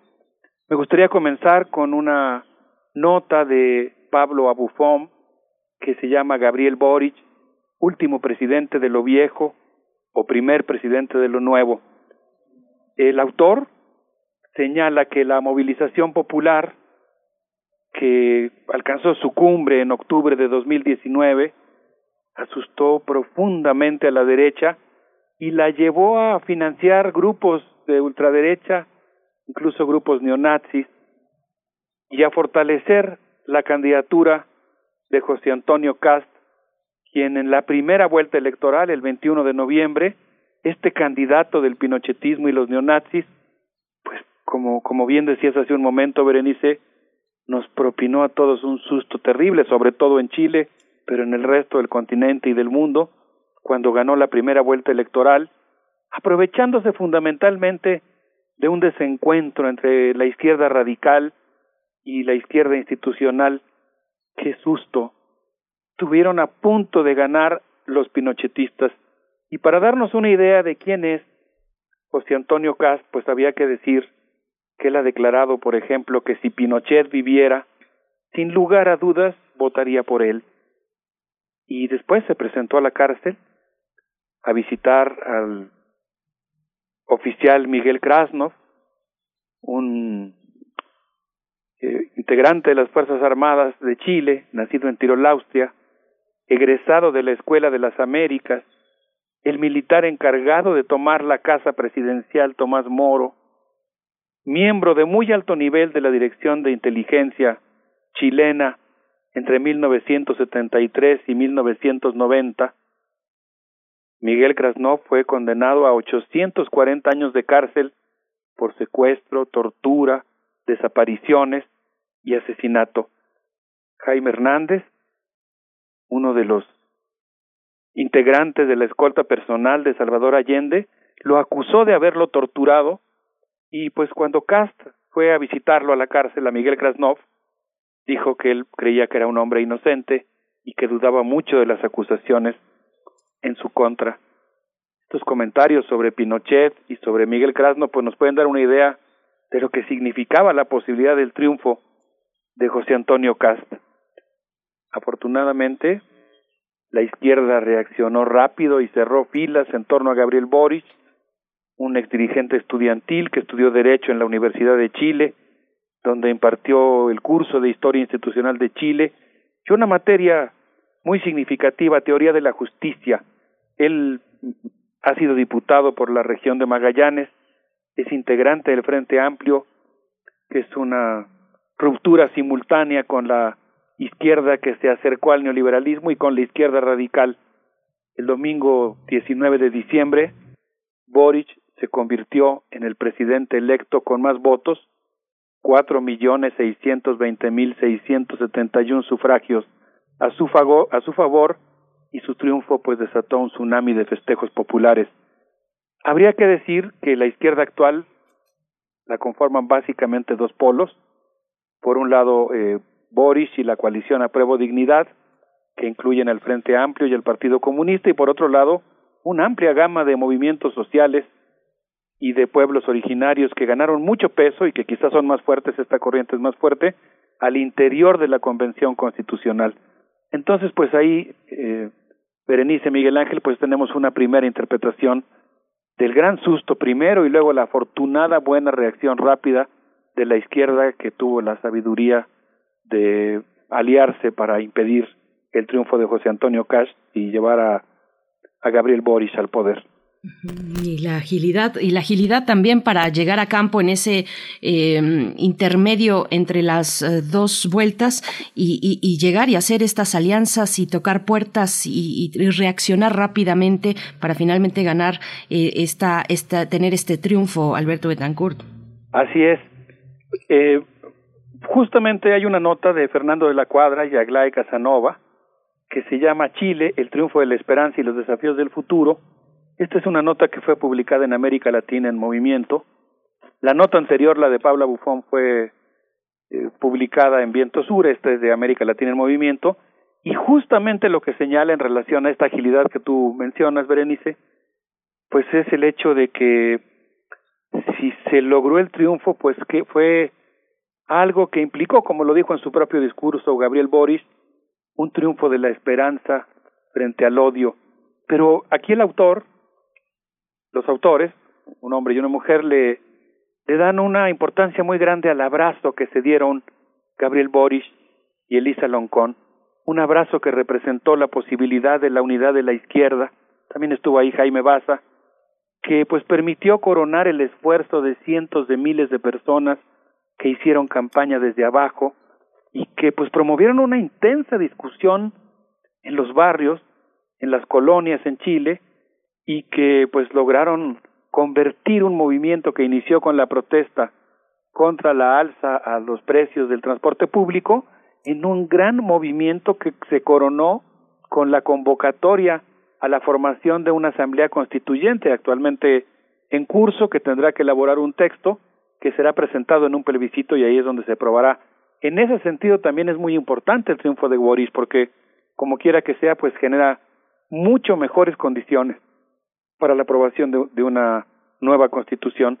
Y ahí la figura de Elisa María Loncón Antileo, nacida en 1963, pues es muy importante, es lingüista, impulsora de la Ley General de Derechos Lingüísticos de los Pueblos Originarios, y había que decir que estudió una maestría en la UAM Iztapalapa, después hizo un doctorado en la Universidad de Leiden, otro doctorado más en la Universidad Católica de Chile, y ella pues se encabezó durante un buen tiempo esta convención constituyente y pues se ha jugado un papel fundamental no solo por la reivindicación de la lucha de los pueblos originarios, sino también y algo que eh, los autores de la nota que acabo de citar destacan eh, como algo muy relevante, pues el hecho de que también representa la lucha de las mujeres, porque la lucha contra el patriarcado ha sido fundamental. El voto de los jóvenes y las mujeres, pues está eh, jugando un papel muy importante en el desmantelamiento de ese pensamiento pues machista y patriarcal que entre otras expresiones pues tuvo esos rasgos de autoritarismo, de violencia que pues desafortunadamente lastimaron al mundo. Esta es una segunda interpretación que a mí me pareció pues muy interesante, ¿no? La importancia de ese abrazo Gabriel Boris Loncón. Claro. Sí, Miguel Ángel. Bueno, hay que, hay que decir que eh, uno puede seguir, eh, ahora que estás mencionando la figura de Lisa Loncón, uno puede seguir tanto en sus redes sociales, en su cuenta de Twitter, como también la, la cuenta en, de Chile Convención, pues eh, tienen una nota continua, diaria de información de cómo va, de cómo van los trabajos de esta convención constitucional. Y, y, pues bueno, retos son muchos los que tiene el presidente y los que tiene la convención doctor. Sí, cómo no. Eh, eh, si quieres, después de la música me gustaría comentar justamente una tercera interpretación, que es la de Eduardo Gudinas, quien publica una nota en la que hace, pues aquilata la importancia que tiene esta convención justamente, y en particular la comisión que se está encargando de discutir los derechos de la naturaleza, los bienes comunes y el nuevo modelo económico. Pero yo les quisiera proponer que para sumarnos a este festejo, porque yo creo que hay, hay veces en que contemplar la historia es motivo de una enorme felicidad, podríamos escuchar al gran Patricio Mann con esto que se llama Llegó volando. No sé qué les parezca. Mm, Vamos a ir.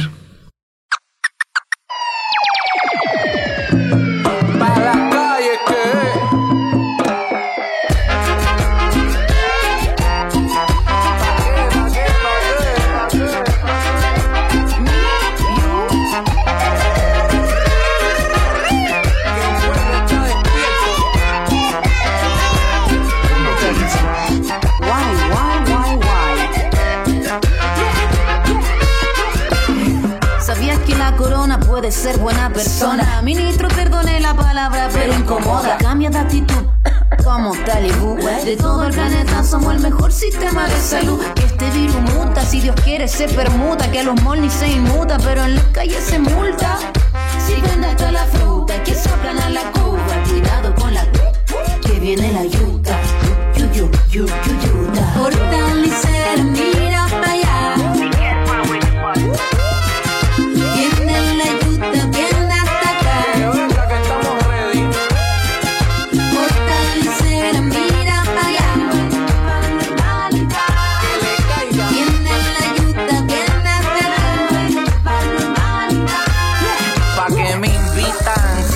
Que si me agitan, incitan la violencia robando y después critican. Desde los New Yorkers hasta mi gente de Chile, que se cuide el gobierno antes que los aniquiles. Somos miles, ya cansados del maltrato, de sus mentiras y atracos, de los puercos y de los pacos. Saquen cucharas y platos, ya pónganse los zapatos, que hasta el más hipocondríaco está listo para luchar hace rato. Para la calle. Me invitan y saben cómo me conocen en el fondo. Yo no sigo protocolo, pa' que invitan al bailongo. ¿Pa' qué? ¿Pa' qué? ¿Pa' qué? Me invitan. Si saben lo que yo opino, lo que opino, yo lo rimo, pa' que se me invitó. Ok, ¿por qué? Porque en mi país te llevan preso si salta y un torniquete. En mi país te llevan preso si pides pan del paquete. En mi país te dicen loco si sales a protestar. Y en mi país disparan los ojos por salir a marchar. Y te zumban caliente como fuego artificial. Lanzándote el guanaco, justificando solo matar. Luma, solo más opaco dirigen unos payasos. No quieren cacerolas o migajas de bonos y pedazos. Tu te rechazo, seguimos sin un mazo. Contigo no hay caso, tú avaras los balazos. Mira que hay hambre, señores. Mira que hay hambre, señores. Mira que hay hambre, señores. No abren los comedores, no sigan contenedores, se tilden de proveedores.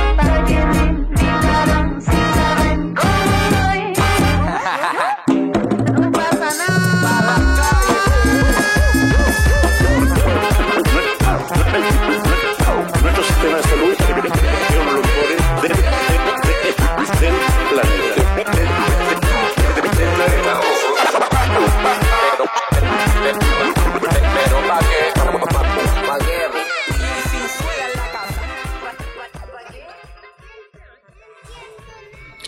Regresamos, regresamos después de, de, esta, de esta música. Pues es, es, fascinante lo que, lo que propones, eh, eh, Alberto Betancourt, porque además tenemos un Chile que, bueno, siempre he estado, siempre he insistido mucho aquí en este programa y en Radio UNAM insistimos también en esta hermandad que tenemos con Chile, esta vieja historia y uh, imposible hablar, dejar de hablar de los objetos de la fascinación como Patricio Guzmán, pero es un viejo ya, es un viejo lobo de mar documentalista que ha insistido mucho en los que se han quedado en, en Chile, pero ahora Chile, Chile cambió, no sé, yo veía en el terreno del cine Alberto Betancourt, no sé si tuviste en estas eh, postulaciones que pues mucha, mucha gente lo ve de una manera muy comercial, pero se, se postuló Bestia. ¿Tú ya viste Bestia? Este corto, este corto que hizo Hugo Covarrubias, que les había ido súper mal con la pandemia. Él es este Hugo Covarrubias y Tebo Díaz son dos teatreros jóvenes, son los nietos de los que cayeron con Salvador Allende, son los nietos de las personas torturadas y es un documental que vale muchísimo la pena ver. Se, va, se le va a dar una, una distinción en Hollywood en marzo, que es eh, La Bestia, que está inspirado, no, no es tan claro, pero está inspirado en Ingrid Olderock, que es conocida como la mujer de los perros. ¿Tú lo viste ya?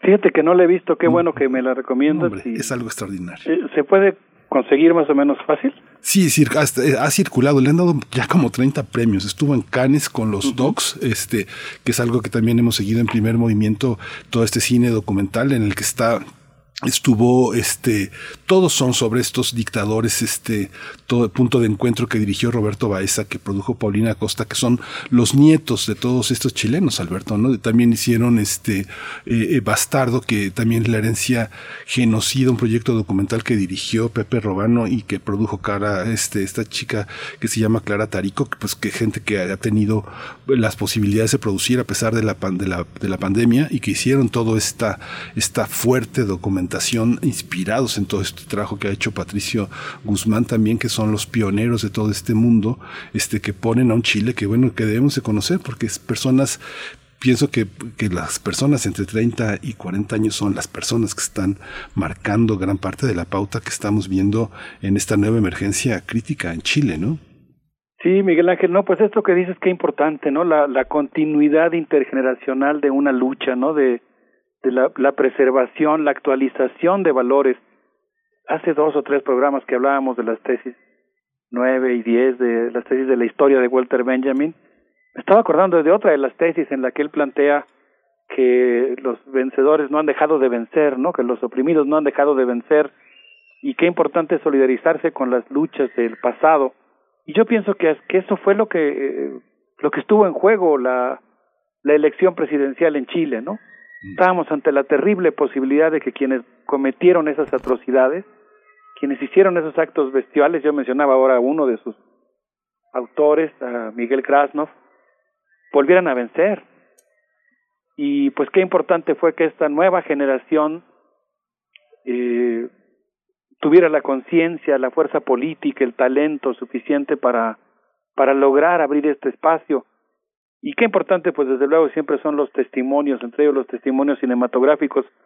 Que, quería yo pues mencionar esta eh, interpretación que hace Eduardo Gudinas, Miguel Ángel, porque pues nos da, nos da idea de la importancia de este de este gran triunfo de esta de esta coalición desde luego intergeneracional en la que los jóvenes jugaron un papel tan importante, ¿no? Porque las dos cosas son son muy relevantes. Qué bueno que haya puentes intergeneracionales, ¿no?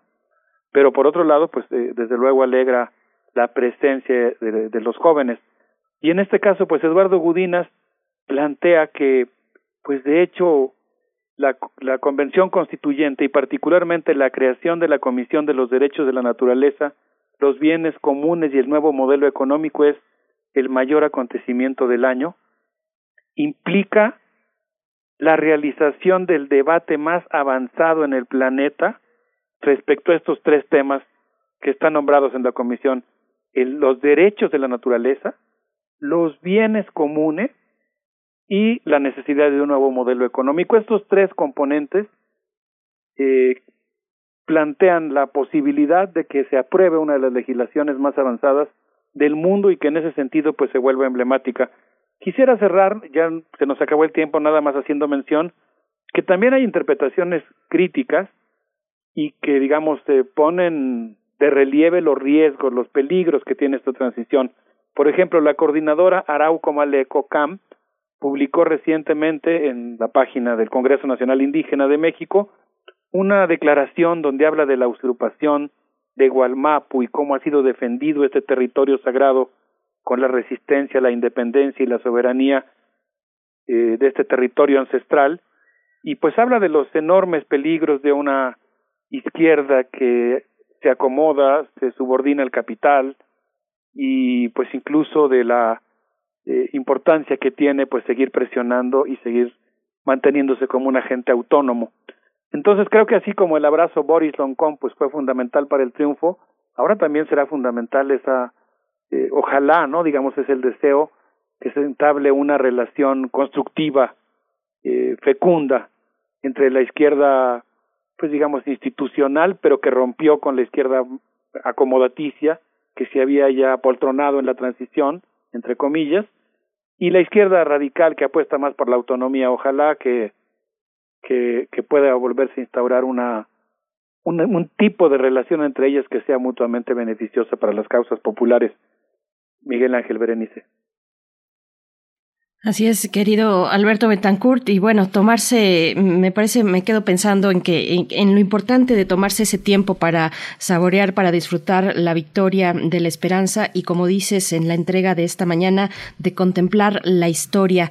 Y, y bueno, ya tenemos tiempo para, para un cierre y también para que nos presentes la propuesta musical. Gracias, Berenice. No, qué, qué importante lo que dices, ¿no? ¿Cuántas, cuántas veces llegan a la puerta de nuestras casas noticias terribles, no noticias que nos estremecen, que, que nos dejan chinita la piel. Qué gusto cuando lo que llega es el triunfo de la justicia. ¿Sabes ¿Saben qué analogía se me estaba ocurriendo?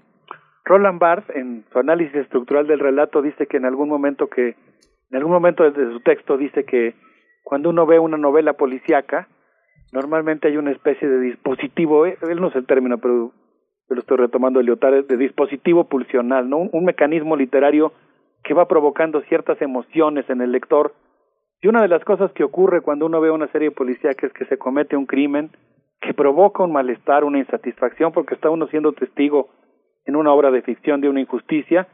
Cuando el detective finalmente atrapa al, al homicida y lo castiga y se restaura la justicia, pues uno siente el confort de la restauración de la justicia. Qué alegría que en este caso nos tocó presenciar eso, pero no en una obra de ficción y no en una obra policíaca, sino en un gran acontecimiento de la historia que, que nos permite sentirnos muy contentos de haber sido testigos de un acto de justicia protagonizado colectivamente por el pueblo chileno, con todo y que desde luego, como, como suele ocurrir porque la lucha es eterna, pues que la, que la lucha y los retos continuarán, ¿no? No se alcanza una cima de una vez y para siempre, pero pero qué bien lo dices, Berenice, qué, qué importante es también disfrutar cuando le toca uno presenciar estos momentos felices de la historia. Sí, es fascinante, Alberto. Y bueno, eso es eh, el pretexto para hablar de esas cosas que uno ve, pero que a veces no comenta, comenta uno con muy poca gente, esta, esta parte de que los nietos han, han, han alimentado toda esta, toda esta posibilidad de, de hacer esto, ¿no?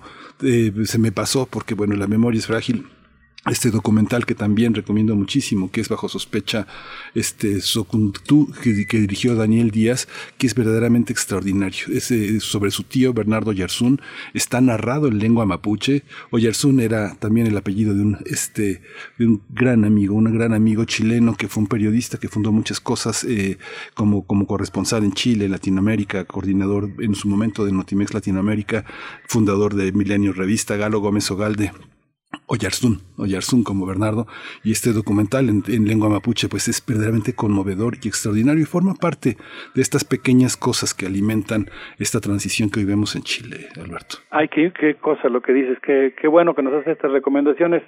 Yo me acuerdo, tuve la oportunidad de, de visitar en Santiago de Chile, camino a Palacio de la Moneda, un pequeño museo donde vi algo que jamás olvidaré en mi vida, una cabellera de un indio mm. que fue que está exhibida ahí por la temporada en la que se propiciaban estas matanzas en Chile. Y creo que justamente ante ese terror eh, de esa época de la colonia, de la conquista, eh, ante el terror de la dictadura pinochetista, pues es que, que se puede medir la importancia de esta victoria, que insisto, pues ahora habrá que, hay que habrá que ver cómo cómo se desenvuelven las cosas, habrá que vencer muchas tentaciones, muchos retos, pero eh, ese es el tamaño de la victoria, ¿no? Esa es la importancia que tiene el abrazo entre Gabriel Boris y y, Elisa Loncón y la y la sabiduría que tuvo en esta coyuntura la izquierda chilena. Hace un momento no escuchamos a Patricio Mans, escuchamos a la gran Ana Tijoux en una pieza que se llama ¿Para qué? con un video muy bonito de unos gatitos que van manejando una nave y afuera de la nave ven la confrontación entre el pueblo de Chile y los carabineros, pero les propongo que ahora sí nos vayamos a cerrar con una pieza de Patricio Mans que se llama Llegó volando y que habla justamente del triunfo de la justicia. Pues muchas gracias, querido Alberto Betancourt, como siempre. Eh, valga también el tema para enviar un saludo a quienes nos escuchan allá desde, desde Chile, eh, especialmente a Gabriel Villegas Osnaya, que, que además, eh, además e, es un mexicano viviendo en, en, en Chile, un sonidista y nos ha compartido en otras ocasiones pues propuestas en las que él está involucrado, mm, propuestas desde el cine, desde la animación, desde el documental, pues que dan cuenta de la lucha mapuche en Chile. Así es que bueno, un saludo a todos los que nos escuchan por allá eh, en Santiago o en cualquier otra provincia chilena. Nos vamos a despedir con esta música. Te, te, te abrazamos fuerte, Alberto Betancourt, y nos encontramos en ocho días. Gracias, Berenice, un abrazo. Sí, qué alegría escuchar esos paisajes sonoros, de la celebración de la victoria. Un abrazo para todos.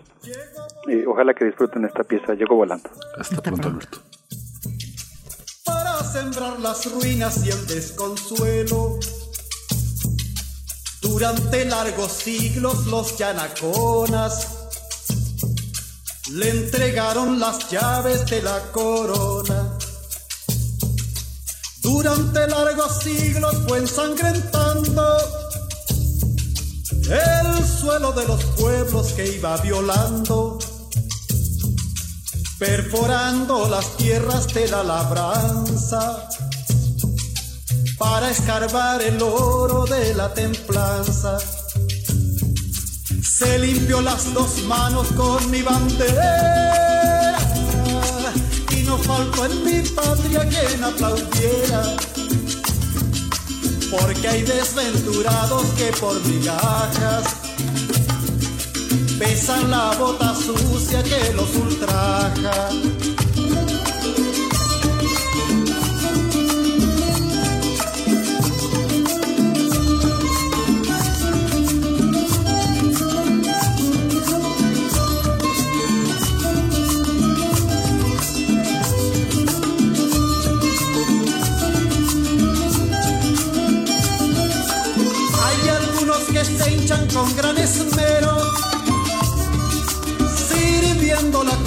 Del extranjero. Y otros que se solazan por mil dinares, entregando su pueblo a los militares. Un paredón exijo con calicanto para que el pueblo juzgue de tanto en tanto mientras llega la aurora tarde o temprano, justiciando el dolor indoamericano. Llegó otra vez volando el cuervo insaciable, trayéndonos su sombra interminable. Pero no está lejano el día inclemente en que nos levantemos contra los sables para anunciar la aurora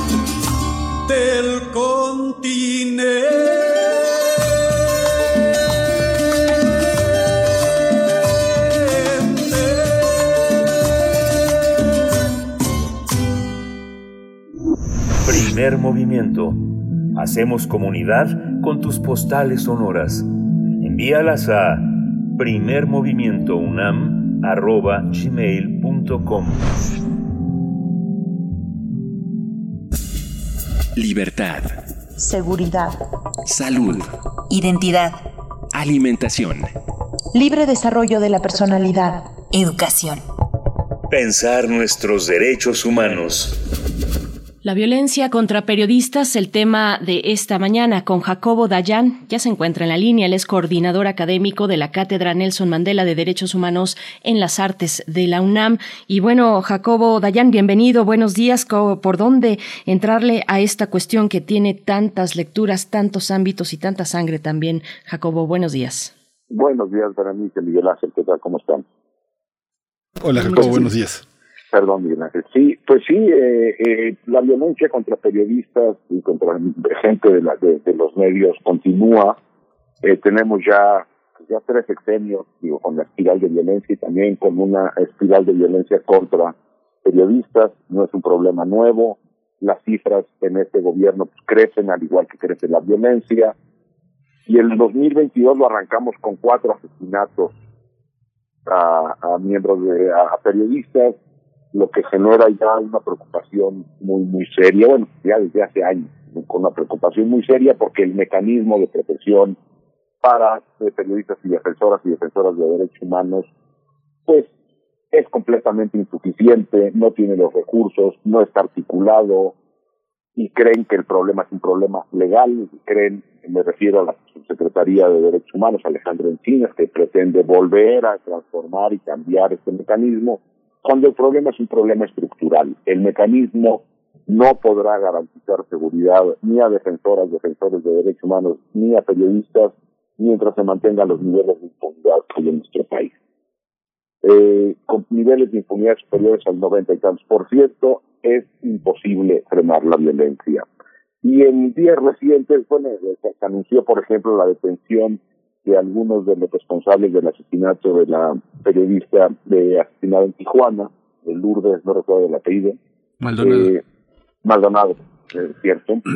Pero otra vez, detienen autores materiales, como en, en, cuando ocurre alguna masacre y por algún motivo se detiene a alguien, se detiene autores materiales. Deteniendo autores materiales no se va a acabar la violencia. Se necesitan detener, hacer investigaciones para detener a los máximos responsables y desmantelar esas redes.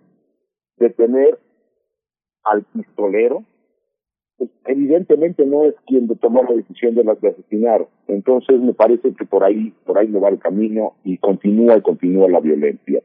Y en este marco es que el relator para la libertad de expresión de la Comisión Interamericana de Derechos Humanos, Pedro Vaca, hizo pues una, una serie de declaraciones al Estado mexicano sobre la situación, sobre la lamentable situación que estamos atravesando, y e hizo un llamado a reconocer la violencia al Estado mexicano y a clausurar la sección de las mañaneras llamada ¿Quién es quién en las mentiras?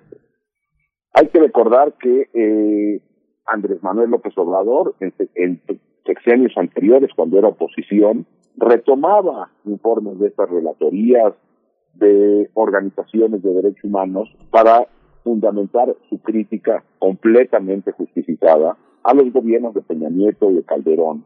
Y las informaciones provenientes de organismos internacionales, de relatorías y repito, de, de ONG, eran parte del insumo del presidente para sustentar la crítica que se hacía en el país hacia las administraciones anteriores.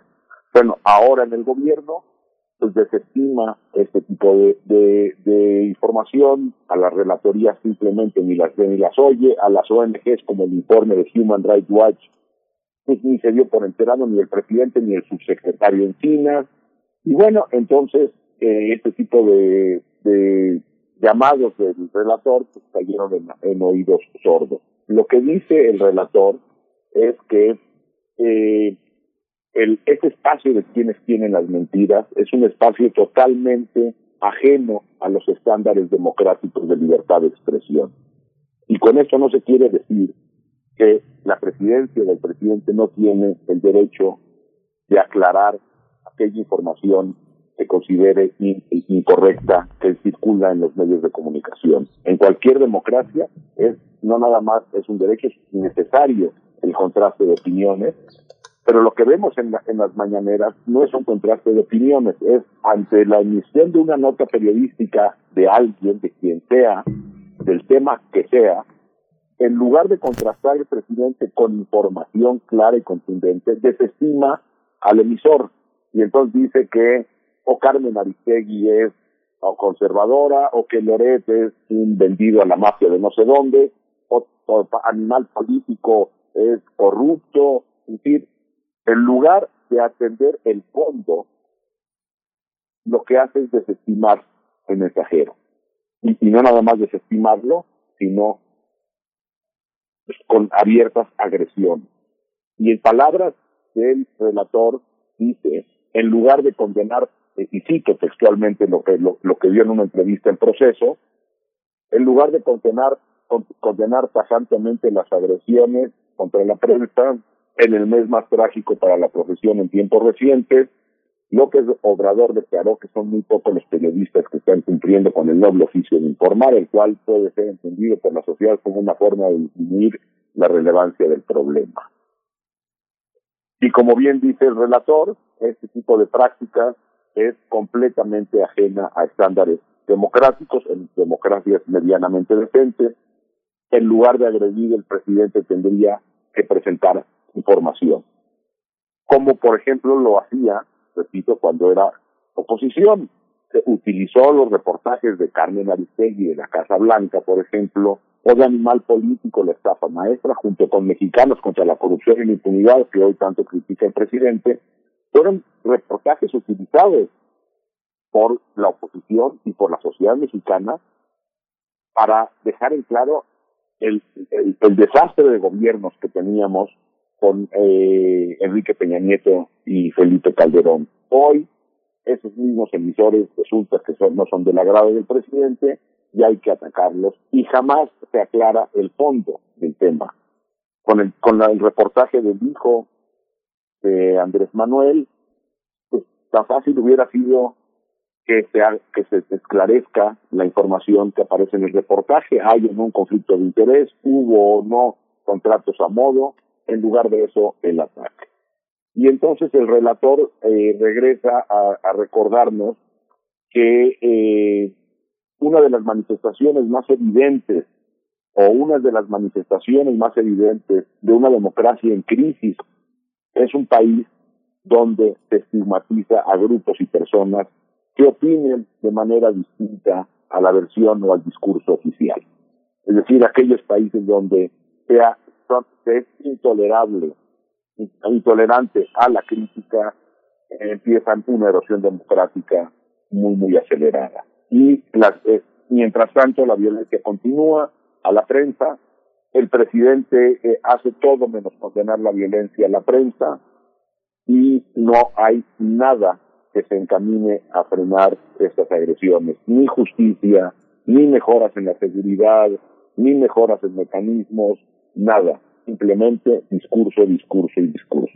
Jacobo Dayan, pues uh, uh, sí, urge, yo creo que el mensaje del presidente, bueno, esa es mi opinión, pero urge que el mensaje del presidente, pues sobre los, sobre los dueños de los grandes medios de comunicación y sobre sus intereses y posibles intereses de grupo, pues no permeen en, en la población como una tabula rasa sobre el resto del periodismo, sobre el periodismo que se hace en México. Me, me quisiera detener en esto que, con lo que iniciabas, esta posibilidad de reformular, de replantear el mecanismo de protección para eh, periodistas y, defensores de derechos humanos y defensores y defensoras en el país. Eh, ¿qué, se sabe hasta el momento? ¿Cómo pinta esa cuestión? Eh, ¿Cómo lo ves tú? Pues mira, el problema es un problema muy, el problema es un problema estructural. El mecanismo de protección es un mecanismo extraordinario que tendría que estar ahí articulándose con el resto de las instituciones del Estado. Pero repito, mientras las fiscalías no hagan su trabajo, las policías no hagan su trabajo, el mecanismo de protección será insuficiente, no importa qué hagan con. Digo, conocemos los casos, en algunos casos eh, se asignan botones de pánico, que son evidentemente no alcanzan, y en otros casos, pues sí se hacen eh, análisis de riesgo mayores, pero la cantidad de personas que están adscritas al mecanismo eh, hace inviable si no opera el Estado en su conjunto. Ocurre lo mismo con las comisiones de víctimas. Las, el, sistema de comisión ejecutiva de atención a víctimas se tienen que articular con las instituciones del Estado, las comisiones de nacionales de búsqueda se tienen que articular con las instituciones del Estado, es decir, creamos instituciones extraordinarias que por mejor que operen tienen que articularse con el resto del Estado y eso no funciona. Y particularmente el mecanismo ha sido abandonado ya desde, su origen, nunca ha habido un interés por que eso funcione y funcione bien, hasta la fecha. Sí, la situación ha sido, ha sido un, talón de Aquiles, porque fi- finalmente nuestra situación de la prensa en México es un talón de Aquiles, digamos. Yo creo que Jacobo, de los eh, principales impunes eh, contra los periodistas, los principales enemigos de los periodistas son las grandes empresas que los contratan. Fíjate que en los 90 CIMAC, esta organización, ese centro de, doc- de documentación de estudios de la mujer, hizo un estudio muy interesante sobre las eh, mujeres periodistas. Hicieron una encuesta con muchas y lo que se caracteriza es el maltrato, el maltrato laboral, la brecha salarial, la falta de prestaciones, la falta de condiciones, este Muchas son el 43% de las mujeres que hicieron periodistas en ese momento, que la que menos tiempo tenía trabajando era 7 años en un medio y la que más tiempo tenía trabajando era 20 años en un medio, pues son mujeres que tienen un nivel mm, superior en educación a los hombres periodistas.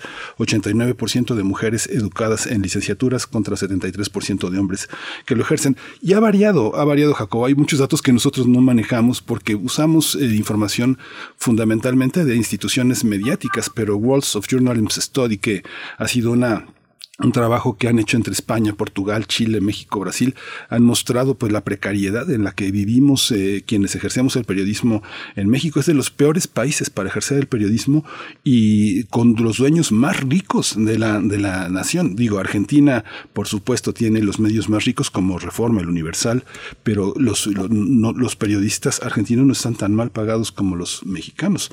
Este, gran parte de la planta laboral, más del 70%, no tienen condiciones laborales, son trabajadores eventuales, están hambrientos, pobres, sin créditos para vivienda, sin créditos para auto.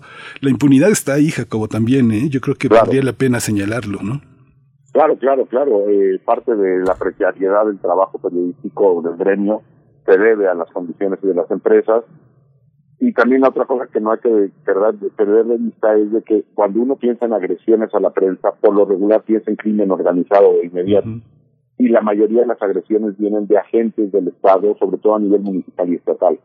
Pues ahí está este panorama, bueno, qué, qué, qué complejo, qué, qué duro este momento de violencia contra el gremio, contra los periodistas. Jacobo Dayan, te agradecemos esta participación. Nos encontramos en 15 días contigo. Gracias, hasta luego. Gracias, gracias a todos. Pues bueno, hay que ins- seguir insistiendo. No sé, uno ve eh, la im- el impacto de los, de los periódicos en el interior.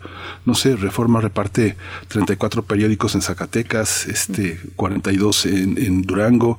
No sé, hay que ver realmente qué estamos leyendo, dónde, a dónde llegan los periódicos y fundamentalmente qué negocios representan. Vale la pena consultar todo este reporte que ha hecho eh, esta, esta consulta de medios que hay en el gobierno federal, que son justamente el padrón nacional de medios impresos para saber dónde estamos, quiénes son los periódicos, y desgraciadamente poco sabemos quiénes son los periodistas porque son intercambiables, son un producto fundamentalmente de desecho. Así, así, así, así nos han tratado, ¿no? Y son el blanco de la violencia. Además, Sí, los reporteros, los que están ahí al pie, eh, en la calle, reporteando, sacando la nota, en fin. Con esto nos despedimos 10 de la mañana, Miguel Ángel. Muchas gracias. 10 de la mañana, esto fue primer movimiento. El mundo desde la universidad.